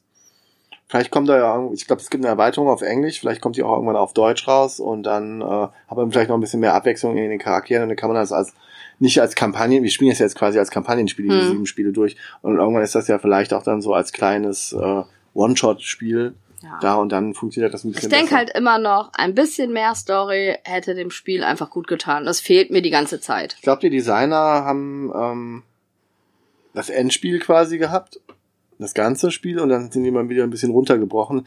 Und als sie dann versucht haben, das runterzubrechen, hatten die ja irgendwann zu wenig dafür. Und es fühlt sich ganz komisch an, dass das so aufgeteilt ist in sieben Kapitel. Aber dazu irgendwann vielleicht später mehr. Genau. Wir hatten einen Familienspieletag, äh, der mit Quacksalber angefangen hat, äh, was wir beide nicht mitgespielt haben. Auch eine Lücke, die wir noch schließen müssen. Ja, irgendwann. Ich bin immer weiter jetzt ähm, in den letzten Tagen in Versuchung geraten, vom Wolfgang Warsch mir das äh, tiefe Taverne im tiefen Tal mir anzuschauen, weil das so ein bisschen ist wie, weil das so ein bisschen ist wie äh, sein soll wie ähm, sein Abkreuzspiel. Nochmal? Nee. Wie heißt das? Das Würfelspiel? Ganz schön clever. Ganz schön clever, genau. So ein bisschen wie ganz schön clever ist. Ähm, auch wenn da zwei Zufallselemente zukommen. Das Setting finde ich einfach, es fühlt sich flauschig an. Als eine eigene Taverne zu haben und einen Hund eventuell in die Ecke zu setzen. Allein die Bilder haben mich so ein bisschen, ich weiß, ich weiß. Okay. Ne? Also man kann ja auch so Spiele Denk solo an spielen. Lama. Denk an Lama. Das hat dich auch nicht überzeugt am Anfang. Deus war auch so ein Spiel. Das muss ich auch sagen. Deus war ein Spiel, das wird der Björn auch irgendwann noch kennenlernen. Das habe ich auf der Messe gesehen, habe mir gesagt, boah, ist das bunt. Mhm.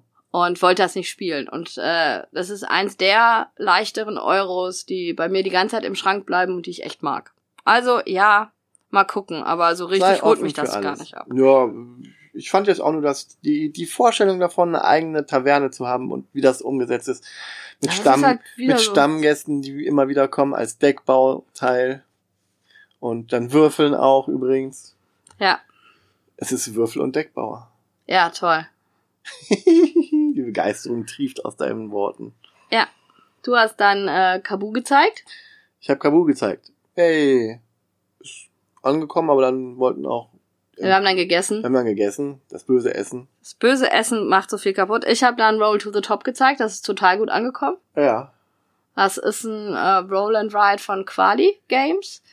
Ähm, ich habe das in der Form mit mit den laminierten ähm, Bögen und es ist halt einfach, äh, man hat fünf Würfel, einen vierseitigen, einen äh, sechsseitigen, einen achtseitigen, einen zwölfseitigen, nee, ein, doch, einen zwölfseitigen und einen zwanzigseitigen Würfel. einen zehnseitigen nicht? Nee. Keinen zehnseitigen? Nein. Rollenspieler aufgepasst. Ihr könnt dieses Spiel ganz einfach mit Genau. euren vertrauten Würfeln spielen. Genau, man kann das nachbauen. Das habe ich jetzt nicht gesagt. Sondern ich habe gesagt, wenn ihr mit euren vertrauten Würfeln spielen wollt. Ja, man hat ja nicht die, äh, die äh, Sachen, die man dann abkreuzen kann.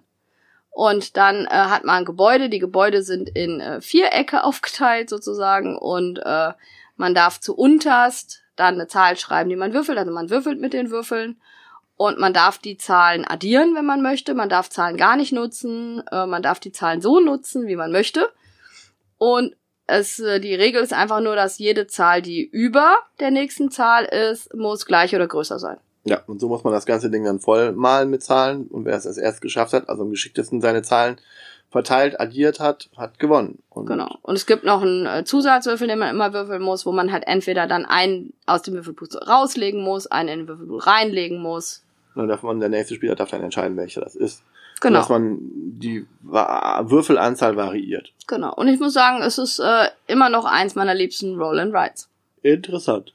Vom Fab Fabian wollte das auch spielen, aber das äh, kann man leider nur zu fünf spielen. Mhm. Deswegen musst du ja draußen bleiben.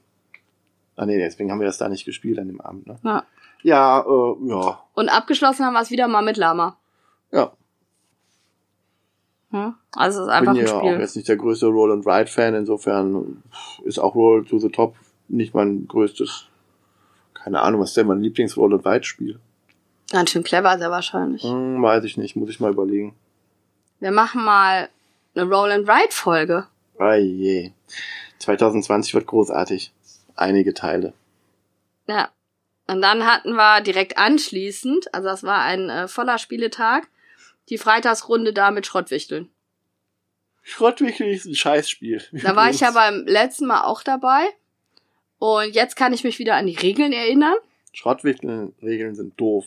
Äh, jeder würfelt, also man würfelt drei um und wenn man eine sechs würfelt, darf man sich ein Geschenk auswählen. Wenn alle dann ein Geschenk haben, setzt man einen Timer und dann wird gewürfelt. Bei einer eins geht das Spiel nach links und bei einer sechs, also nee, nicht das Spiel, gehen alle Geschenke nach links und bei einer sechs darf man das Spiel mit irgendjemand tauschen.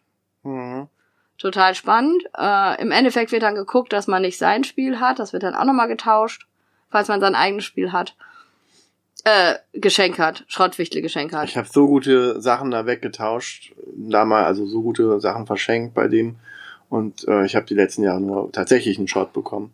Also da sind die gehen die Vorstellungen, was ein Schrottwichteln sein soll, etwas auseinander. Was habe ich jetzt ein Muschelschiff bekommen? Du hast ein Muschelschiff bekommen. und äh, Ich habe ich hatte, ich habe da schon mal in gute Zeiten, in schlechte Zeiten original eingeschweißtes Brettspiel weggegeben. Das ist vernünftiger Schrott. Das ist Schrott, den man sagen kann, wow, ich habe ein gute Zeiten, schlechte Zeiten original eingeschweißtes Brettspiel. ich habe ein Autokratzbuch weggegeben. ja. Aber ja, äh, mal gucken, ob wir da die Freitagsrunde nicht überzeugen können, das irgendwie anders zu machen. Die hören das hier eh nicht. Und dann, dann kam Captain Sonar. Captain Sonar gegen den Kriegstreiber als Kapitän. Genau, weil nämlich äh, einer aus der Freitagsrunde kein Gloomhaven spielen wollte, obwohl wir eigentlich genug sechs waren. zu sechs waren und äh, Kampagne hätten spielen können, aber dann haben wir Captain Sonne auf den Tisch gebracht. Zu sechst. Mit drei neuen. Ja, ich hatte das schon mal auf meinem Geburtstag mit ah, sieben Leuten gespielt und aber ich äh, die Regeln waren halt nicht mehr ganz so drin und wenn man dann nur ein Spiel macht, ist das halt ein bisschen schwierig und es ist halt auch immer sehr kribbeln und aufregend. Und äh, wenn man dann mit inkompetenten Mechanikern äh, auf der Seite noch spielt, ich sage jetzt nicht auf welcher Seite. Was hast du nochmal für eine Position? First Mate und Engineer. Ja.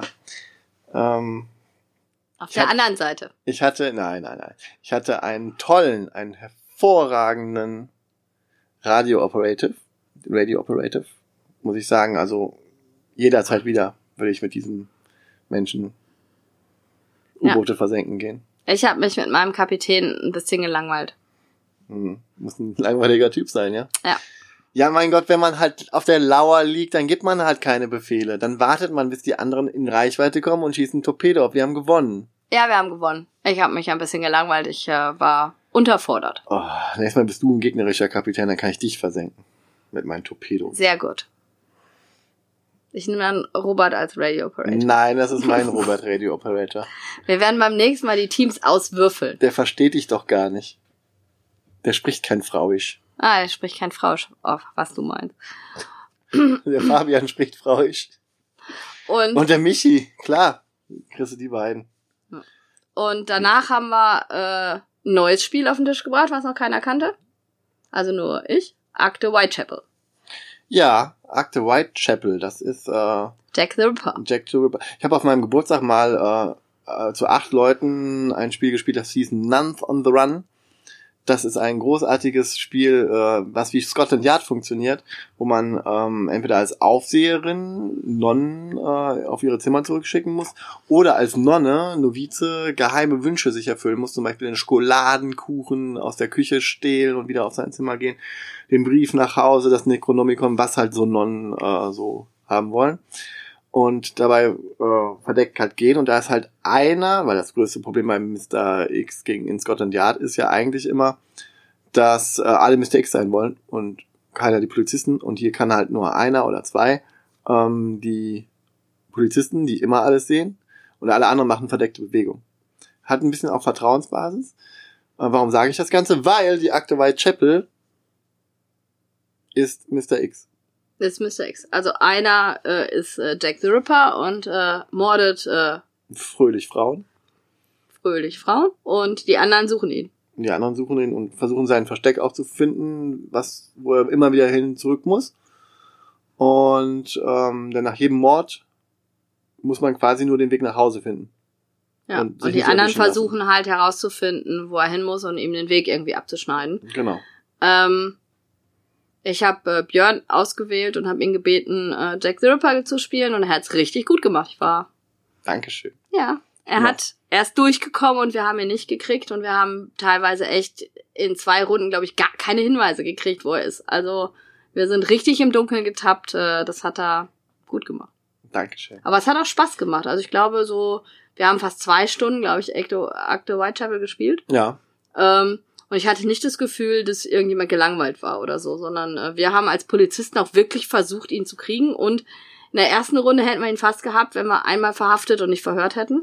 Und mittendrin auch nochmal, so in der letzten Runde, glaube ich, auch nochmal gab es auch eine kritische Situation. Hättet ihr da sinnvollerweise auch verhaftet, Ja. auf gut Verdacht, äh, anstatt äh, zu suchen, dann hättet ihr mich wahrscheinlich gekriegt. Da hatte ich Glück gehabt. Ich weiß nicht, ob ich das hätte, ja, ich hätte es wahrscheinlich schwieriger anders machen können, aber es war eine sehr kritische Situation. Ähm, ich habe Blut und Wasser geschwitzt, nach der Captain Sona Partie dann nochmal. Ähm, zum Glück bin ich so ein toller Gewinner, dass ich das nicht häufig aufs Brot äh, jemandem schmiere, wie gut ich war in dem Spiel. Genau. Nur an jeder Stelle. Ständig. Ständig. Also damals, als ich äh, Fünf Frauen in vier Nächten ermordet habe. Hat ein bisschen morbides Thema so an sich, ne? Ja, also es ist auch ein Spiel, was ich äh, manchmal Schwierigkeiten hatte, das in der Schule zu spielen, aber die Kinder fanden das total cool. Mein Ne? Gott. Man Aber- spielt ja auch andere. Risiko ist im Prinzip ein Kriegsspiel, wo Millionen von Leuten sterben. Ja. Hier ist es halt, äh, ja. Aber es ist ein cooles Spiel. Ähm, ich find's auch, es ist moderner und schöner als äh, Mr. X. Ja, es ist auf jeden Fall mehr. Scotland Yard. Scotland Also. Yard, Chase in New York. Chase New York gab es auch so eine Variante in New Ja. York. Ähm, all das äh, ist erstens mal, ich weiß nicht, ob Nuns on the Run besser ist als Scotland Yard, weil da muss man mehr Vertrauen dem anderen gegenüberbringen, weil man nicht sechs Leute überprüfen kann. Ganz Ja. ehrlich. Und hier bei Akte Whitechapel äh, muss halt der andere seine ganzen ähm, Positionen immer aufschreiben. Dann kannst du dir das nachher auch angucken. Das fanden wir auch echt spannend. Wie ich dann euch Ne? ausgetrickst habe. Also wie er dann wirklich gelaufen ist und so, weil äh, man äh, man überlegt ja dann und je mehr man überlegt, umso mehr kriegt ja auch der Das äh, kann ja gar nicht Mörder. sein. Du hast einen Fehler gemacht, du fuschst. Nein, ich bin so genial. genau. Nenn mich Moriarty. Mhm. Nee, Moment. Falscher.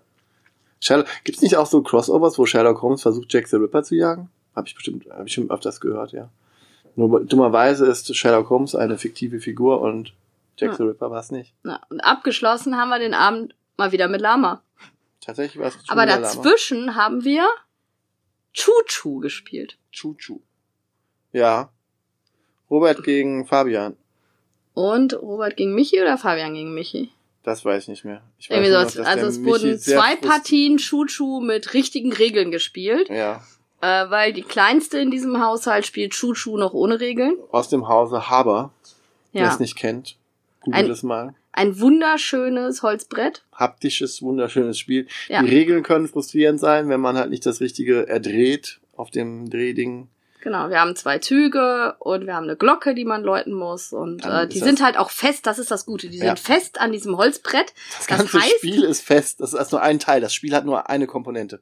Genau. Und das ist Spiel total gut, weil das kann, Teilen. das kann nicht äh, verschüttet werden. Wir haben ja ständig Spiele, die ausgeschüttet werden und die man wieder zusammenräumen muss. Ach, dieses Kingdom Death Monster immer. Oh. Gott, oh Gott. Des, deswegen stehen einige Spiele höher als andere Spiele.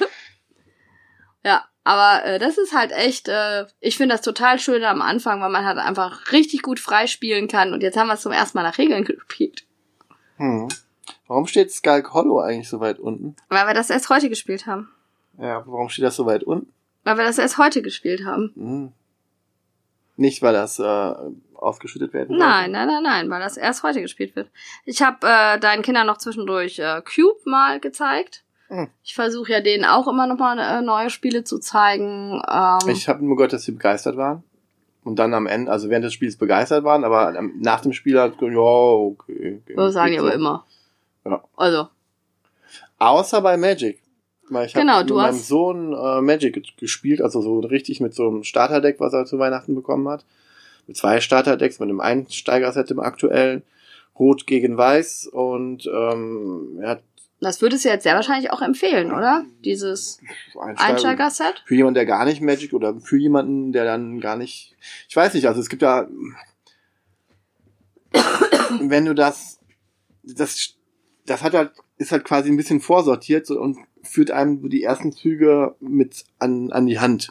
Also wenn man, wenn zwei Leute das gar nicht können, dann kann man halt das sich da so beibringen. Weiß ich nicht, wie das funktioniert, weil ich kann halt schon Magic und habe das dann halt so erklärt.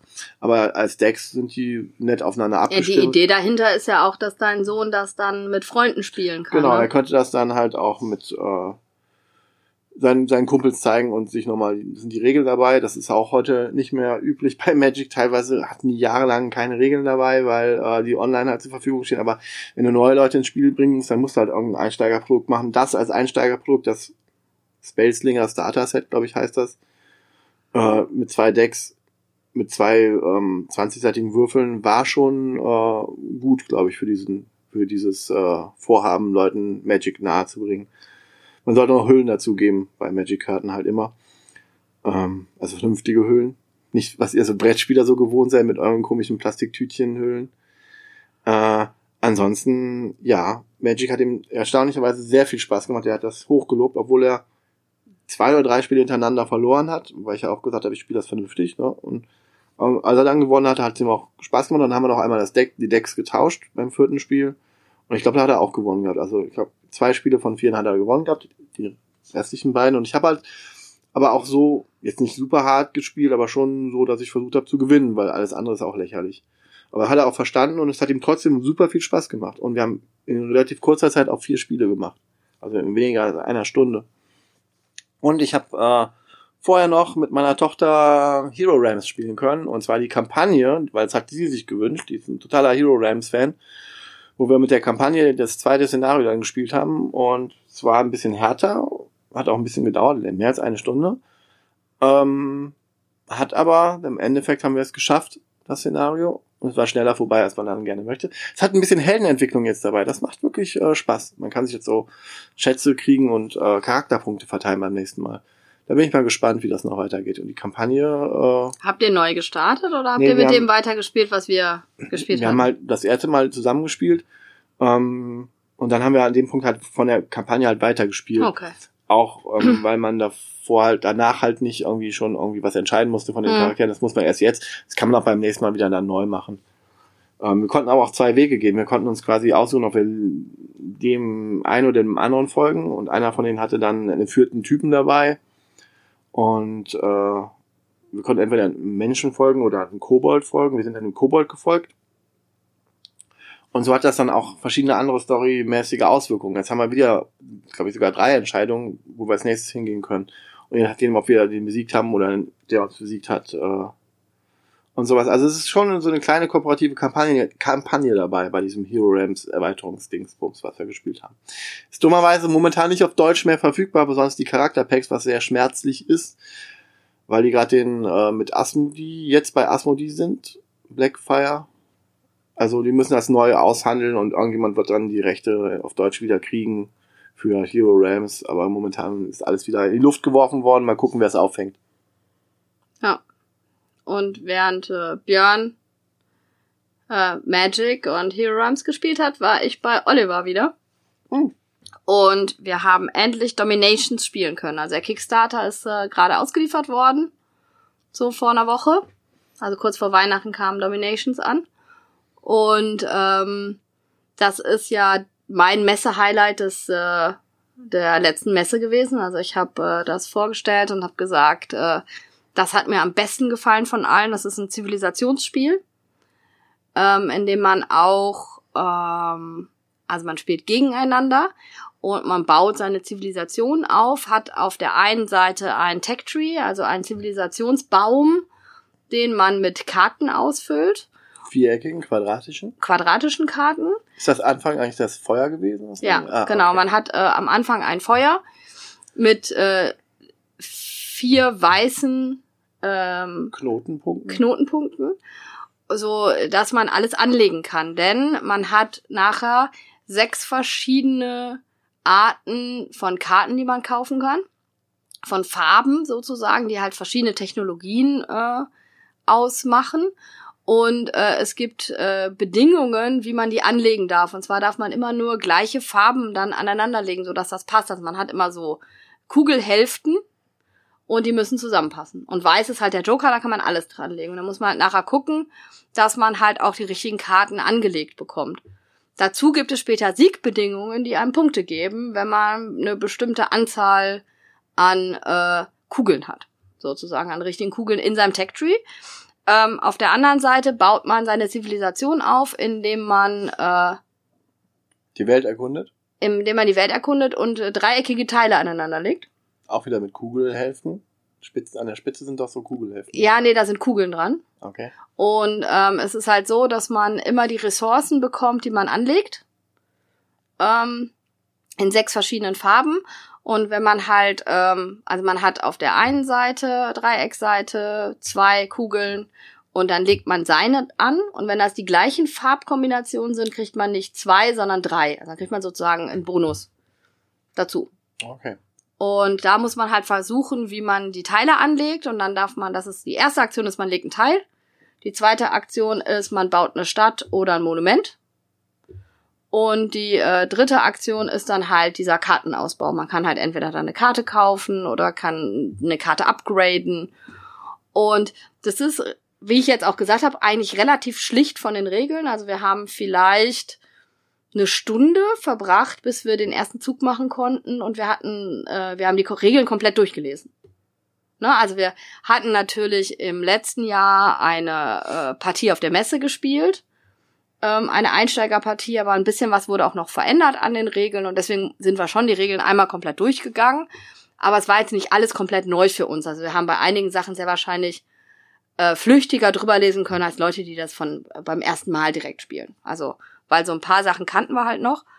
Ähm, wir konnten aber nach einer Stunde losspielen die Tiefe in dem Spiel ist dann der Ausbau der verschiedenen Punkte. Denn man hat noch eine Karte, man kriegt am Anfang zwei Karten von Völkern, äh, wo man sich für eine entscheiden muss. Wir haben jetzt beim Erstspiel einfach gesagt, äh, jeder entscheidet jetzt einfach nach Aussehen, welche Karte er behalten will. Da wussten wir noch gar nicht, was die Siegendbedingungen sind, sondern das haben wir dann erst später erfahren im Spiel, aber wir haben uns einfach schon vorher entschieden. Und da sind dann zum Beispiel so Sachen mit drauf, dass man, also es sind fünf verschiedene Punkte, die man abdecken muss. Und je mehr man abdeckt, umso mehr Punkte bekommt man. Ne? Wenn man einen von den fünf Siegbedingungen schafft, kriegt man zehn Punkte. Wenn man zwei schafft, kriegt man 20 Punkte. Wenn man drei schafft, kriegt man 40 Punkte. Wenn man vier schafft, kriegt man 70 Punkte. Wenn man fünf schafft, kriegt man 100 Punkte. Ne? Und ich habe vier geschafft und habe damit äh, zum Schluss noch 70 Punkte gemacht. Und man ist so, wir waren so zwischen äh, 288 und ich hatte äh, 358 Punkte. Also das ist so die Spanne, in der wir ungefähr waren. Ähm, ja, also gerade nach hinten raus, das ist, glaube ich, auch ein Spiel mit einer, mit einer enormen Lernkurve. Ich freue mich da schon auf die nächsten Partien. Ähm, es hat mir richtig gut gefallen, als Zivilisationsspiel. Ich glaube aber, das ist mit bis zu vier Spielern. Zu viert will ich das auf keinen Fall spielen. Zu dritt war das schon sehr hart auszuhalten von der Downtime. Also dafür, dass einfach diese, dieser Ausbau des Tech-Trees halt ähm, unheimlich vielseitig ist, weil man nicht nur darauf achten muss, was will ich überhaupt erhöhen, was will ich verbessern, sondern man auch noch darauf achten muss, wie lege ich die Karten an und was für Kartensachen brauche ich einfach, weil es gibt dann auch nachher Karten, die geben einen Siegpunkt äh, am Ende von jedem Jahr, was man spielt, für jede rote Kugel, die man hat. Mhm oder so. Und dann muss man sich das halt genau überlegen, wie lege ich, was lege ich, auf was will ich gehen, was ist mir wichtig. Und dieses Kartenaussuchen hat teilweise so lang gedauert. Wir haben das immer so gemacht, dass wenn derjenige angefangen hat, sich die Karten auszusuchen, hat der andere schon seinen Zug gemacht. Und das war einmal so, dass äh, Oliver noch am Karten aussuchen war, da war ich mit meinem Zug fertig. Hm. Und äh, ich war die letzte vor ihm. Also wir haben dann sozusagen fast eine ganze Runde, dann hat er noch Karten ausgesucht. Das ist schon sehr grübelastig, also grübelanfällig das Spiel, weil man einfach versucht, äh, diesen Tech-Tree zu machen. Also das ist das, was äh, hier wirklich äh, zum Überlegen anreizt. Ähm, ist aber total cool, hat mir super gut gefallen. Ich glaube, das könnte am besten zu zweit sein. Das hört sich so an. Und auf jeden Fall vom, vom, vom optischen her hat man so einen bräunlichen Ton bei den ganzen Sachen, ne? So einen beige-braunen Farbton. Bei den Teilen halt. Ja. Ne? Und in der Mitte liegen halt so diese dreieckigen Teile, das Feld ja. aus dreieckigen Teilen. Vor dir selber liegen quadratische Teile. Das ist der Tech Tree, genau. Quadratische Teile. Und dann gibt's noch zwei große äh, Siegpunktleisten, oder? Oder Punkteleisten? Nee, es gibt halt eine Punkteleiste und es gibt eine Leiste, wo du deine ganzen Ressourcen hast. Hm. Und du kannst halt deine Ressourcen nicht speichern. Also du spielst drei Jahre durch, drei Zivilisationsjahre und am Ende jedes Jahres geht jeder Wert, den du hast, auf null. Ne? Also auch okay. das muss man gucken. Es gibt noch so ein paar Sachen mit äh, Extrapunkten durch Monumente und so weiter. Äh, falls, ich da je, falls wir da jene Folge drüber machen, erklären wir das ausführlich. Ist ein richtig gutes Civ-Spiel, muss ich sagen. Hat mir sehr gut gefallen. Ohne Kampf. Also man kommt sich eigentlich nicht richtig in die Quere, außer dass man sich Städteplätze wegnimmt oder Plätze, wo man gerne hinlegen möchte oder so. Es sieht optisch nach weniger aus, als es offensichtlich ist. Ja, das war ja ein Spiel, ich bin ja dran vorbeigelaufen und hab gedacht, hm, ja, hm. Dann habe ich mir das erklären lassen und hab gedacht, boah, cool, ich will eine Erstpartie machen. Und für die Erstpartie auf der Messe hatte ich richtig Schwierigkeiten im letzten Jahr, die Leute zu überzeugen. Obwohl ich wusste, dass Oliver oder Thomas, der das mitgespielt hat oder so, dass das auf jeden Fall Spiele für die sind. Aber vom optischen her hat es die nicht gezogen. Und ich bin richtig froh, äh, dass der Oliver das auch äh, gekickstartet hat und äh, dass er den jetzt bekommen hat, weil es hat richtig Spaß gemacht. Spiele, die einen optisch nicht umhauen, aber toll trotzdem sind. Ja. Und danach haben wir äh, noch mit der ganzen Familie 50 Clues gespielt, das Pendel des Todes, äh, ein neues äh, Escape-System, was so ein bisschen an äh, Unlock erinnert. Also man muss auch Zahlen sehen und kann, hat einen Kartenstapel, wo man dann die Karten raussuchen muss. Ähm, die Entscheidung, die man treffen muss, also es ist ab 16 und das ist auch bewusst ab 16. Äh, alle Entscheidungen, die man treffen muss, sind sehr logisch, wenn man sich in den Hauptcharakter hineinversetzt. Mehr erzähle ich nicht. Hat mir sehr gut gefallen. Äh, wir haben aber ewig gebraucht.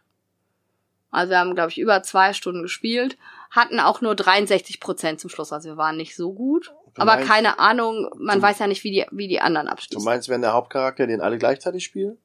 Also man spielt Ja, ja. Ja.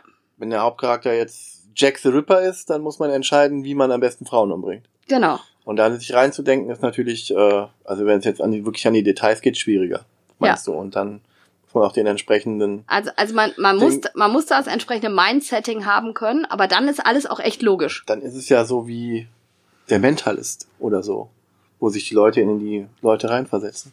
Vielleicht. Hm. Aber es ist ein cooles System, freue ich mich drauf, weiterzuspielen. So, so. Was mir optisch richtig, richtig gut gefällt, ist Skulk Hollow. Ja. Weil es ist ein Zweispielerspiel und es hat von dem Grafik, äh, wie sagen sie, ein bisschen Comic-Grafik, aber so ein kleines taktisches Skirmish-Spiel eigentlich, wo eine riesig große Kreatur gegen einen Haufen Foxen heißen die, Fuchs-ähnliche Humanoide spielt. Und ähm, man spielt halt wirklich auf der einen Seite einen Koloss und auf der anderen Seite so eine Armee, wo auch immer weiter Füchse. Füchse kommen können. Und die versuchen halt diesen, diesen großen Berg zu erledigen, erledigen, erlegen, nicht erledigen, erledigen und erlegen, indem sie auch an ihm hochklettern und dann ihm Teile weghauen. Ne? So kann man es bezeichnen. Ja. Erinnert äh, vom Setting her an, und nach allem, was ich gesehen habe, äh, an Attack on Titan. Nur in einem cooleren Setting, weil, okay, Es sind Füchse. ja, es sind Füchse und es sind äh, der, diesen Koloss, das sind vier in dem Spiel. Diesen Koloss, äh, den ich jetzt gespielt habe, der sah so ein bisschen aus wie so ein Bär mit so einem Bärengesicht. Der konnte starren, wo dann die Füchse geschmolzen sind. Oder die einfach wegknüppeln oder die hin und her treten oder werfen und solche Dinge. Aber man muss ein bisschen taktisch vorgehen. Man hat ein Deck, was man dann immer wieder durchzieht und äh, wo man Aktionen mit auswählt. Es ist halt ein Deck, es ist nicht wirklich ein Deckbilder, Nee, weil man Deckbilder. seine Karten nicht verbessern kann. Nee, es ist ähm, aber Action Selection mit um, Kartenhand, würde man sagen, ne? Ja. Hm. Und äh, mir hat das wirklich Spaß gemacht. Ähm, es war jetzt eine Erstpartie für uns beide. Du hast die Füchse gespielt. Ich habe ähm, Den Bären gespielt, den natürlich. großen Steinkoloss gespielt. Ähm, die haben alle eine alternative Siegbedingung, die großen Kolosse. Bei mir war es jetzt einfach nur achtmal von deinen Leuten irgendwelche umzuhauen oder deinen Boss zu töten. Bei mir wäre es gewesen, mich zu töten und das sieht dann im Endeffekt sehr knapp raus, was du als Moment des Glücks siehst und ich äh, sage, wir sind einfach gleich stark gewesen. Das wird sich aber in weiteren Partien dann zeigen. Nein, ich meine ja nicht, dass das das, Moment des Glücks war. Mir hat halt die letzten Runden keinen Spaß mehr gemacht, muss ich einfach so sagen, weil es nur noch darauf ankam, ziehe ich jetzt die Karte, mit dem ich ihn töten kann, oder zieht er die Karte, mit der er mich töten kann. Und äh, das war so dieses, äh, das hat mir einfach nicht gefallen. Weil wir taktisch so gut aufeinander. Äh, Ja, werden- kann ja sein. wir- Wir werden sehen, wie sich das weiterentwickelt, dieses Spiel. Ich wollte auf jeden Fall nicht direkt eine zweite Partie spielen. Ja. Ich hätte sogar noch zwei weitere Partien gespielt. Aber ja, also dieser erste Bärentyp, der spielt sich ein bisschen simpel. Die anderen haben auch noch andere Siegbedingungen. Das ist, äh, macht das Ganze spannender, glaube ich. Äh, Genau, also ich muss auch sagen, ich habe mir dann die anderen, äh, die heißen nicht Häuptlinge, wie heißen die? Anführer. Anführer angeguckt. Also sind Anführer dabei, die mir schon besser gefallen haben, Ja. als der, den ich jetzt gespielt habe. Der war. den, den Starter, der hat halt keine Spezialfähigkeit nur einen Lebenspunkt mehr gehabt. Andere können dann heilen oder taktische Karten vom Ablagestapel wieder nehmen als besondere Fähigkeit. Ist nicht viel, es ist relativ simpel. Kleiner Das ist ja auch Taktiker jetzt- ich meine, zwei. Ist erst- auch schnell vorbei, ne? Erstpartie, Dreiviertelstunde. Also ich muss sagen, zum, zum Schluss war ich froh, dass es vorbei war. Siehst du, und ich kann gar nicht da, genug davon bekommen. So sind wir anders drauf. Ja, und wir freuen uns jetzt auf, Skulk Hollow. nein, Gloomhaven. Ach so. Wir ne, werden ab morgen-. Wir freuen Hollow. uns, nein, wir freuen uns darauf, Silvester die Zweier-Kampagne Gloomhaven ganz viel zu spielen. Das war Skulk Hollow. Wollte ich nur noch mal sagen. Ja. Von, kannst du jetzt auch noch sagen, von wem? Oh, ja, von Pencil First Games. Pencil First Games von Eduardo Baraf, Seth Johnson und Keith Matejka. Ja. Und das war ein Tipp von? Das war, äh, habe ich auf der Messe empfohlen bekommen von Brave New World in Köln. Genau. Und der Sarah. Und es ist, also, ich es ist ein F Spiel mit Füchsen. Spiele mit Füchsen und Bären und, Und asymmetrisch, du magst ich sowas, mag ja. asymmetrisch. Es hat ein bisschen Deckbuilding-Charakter. Es ist schon, schon Ja. gut. Ich wäre ein Würfel dabei, hättest du es auch gemocht. ja, wir werden mal gucken. Würfel gegen Deckbilder. Ich, ich brauche ja nicht immer Würfel bei einem Spiel. ja, ich brauche auch nicht immer Deckbilder beim Spiel. Ja. Wenn ich Plättchen umdrehen kann. Ja. Wir freuen uns jetzt auf jeden Fall Gloomhaven zu spielen und dann freuen wir uns auf die Bochum-Con. Und auf äh, das neue Jahr. Denn das ist die letzte Folge in diesem Jahr. Ich hoffe, sie kommt noch in diesem Jahr raus. 2019. Ja, du setzt dich jetzt ja gleich dran und machst die fertig. Genau. Dass wir die äh, morgen hochladen können und dass ihr dann im neuen Jahr die vielleicht hört oder wenn ihr arbeiten müsst am 31. Oder bügeln. oder bügeln oder so. Wir verabschieden uns jetzt hiermit. Ja, und beim nächsten Mal hört ihr, wie Björn seine erste Partie Elisabeth fand. Sein Vielleicht, erstes Coin, vielleicht werde ich auch einfach krank. weil du nicht möchtest. Nein, weil ich krank werde. Nein, das wollen wir nicht hoffen. Okay, schauen wir mal, was Genau. dann alles passiert. Wir wünschen euch auf jeden Fall einen guten Start ins Jahr 2020. Ich freue mich tierisch auf das neue Jahr. Ja, und wir wünschen euch alles Gute, kommt gut rein, kommt gut durch, ballert nicht so viel, spielt lieber. Spielen statt ballern, äh, kn- knallen. Ballern? Ballert euch nicht zu. Böller. Böllern, böllern, böllern. Spiele statt Böller. Nicht Brot statt Böller, Spiele statt Böller. Ich war 2006 auf dem Ärztekonzert. Ärzte statt Böller. Ich habe noch ein T-Shirt davon. Sehr gut. Tschüss, bis bald. Tschüss. Und die fünfte Regel des Fuchs und Bär Clubs ist immer den Abspann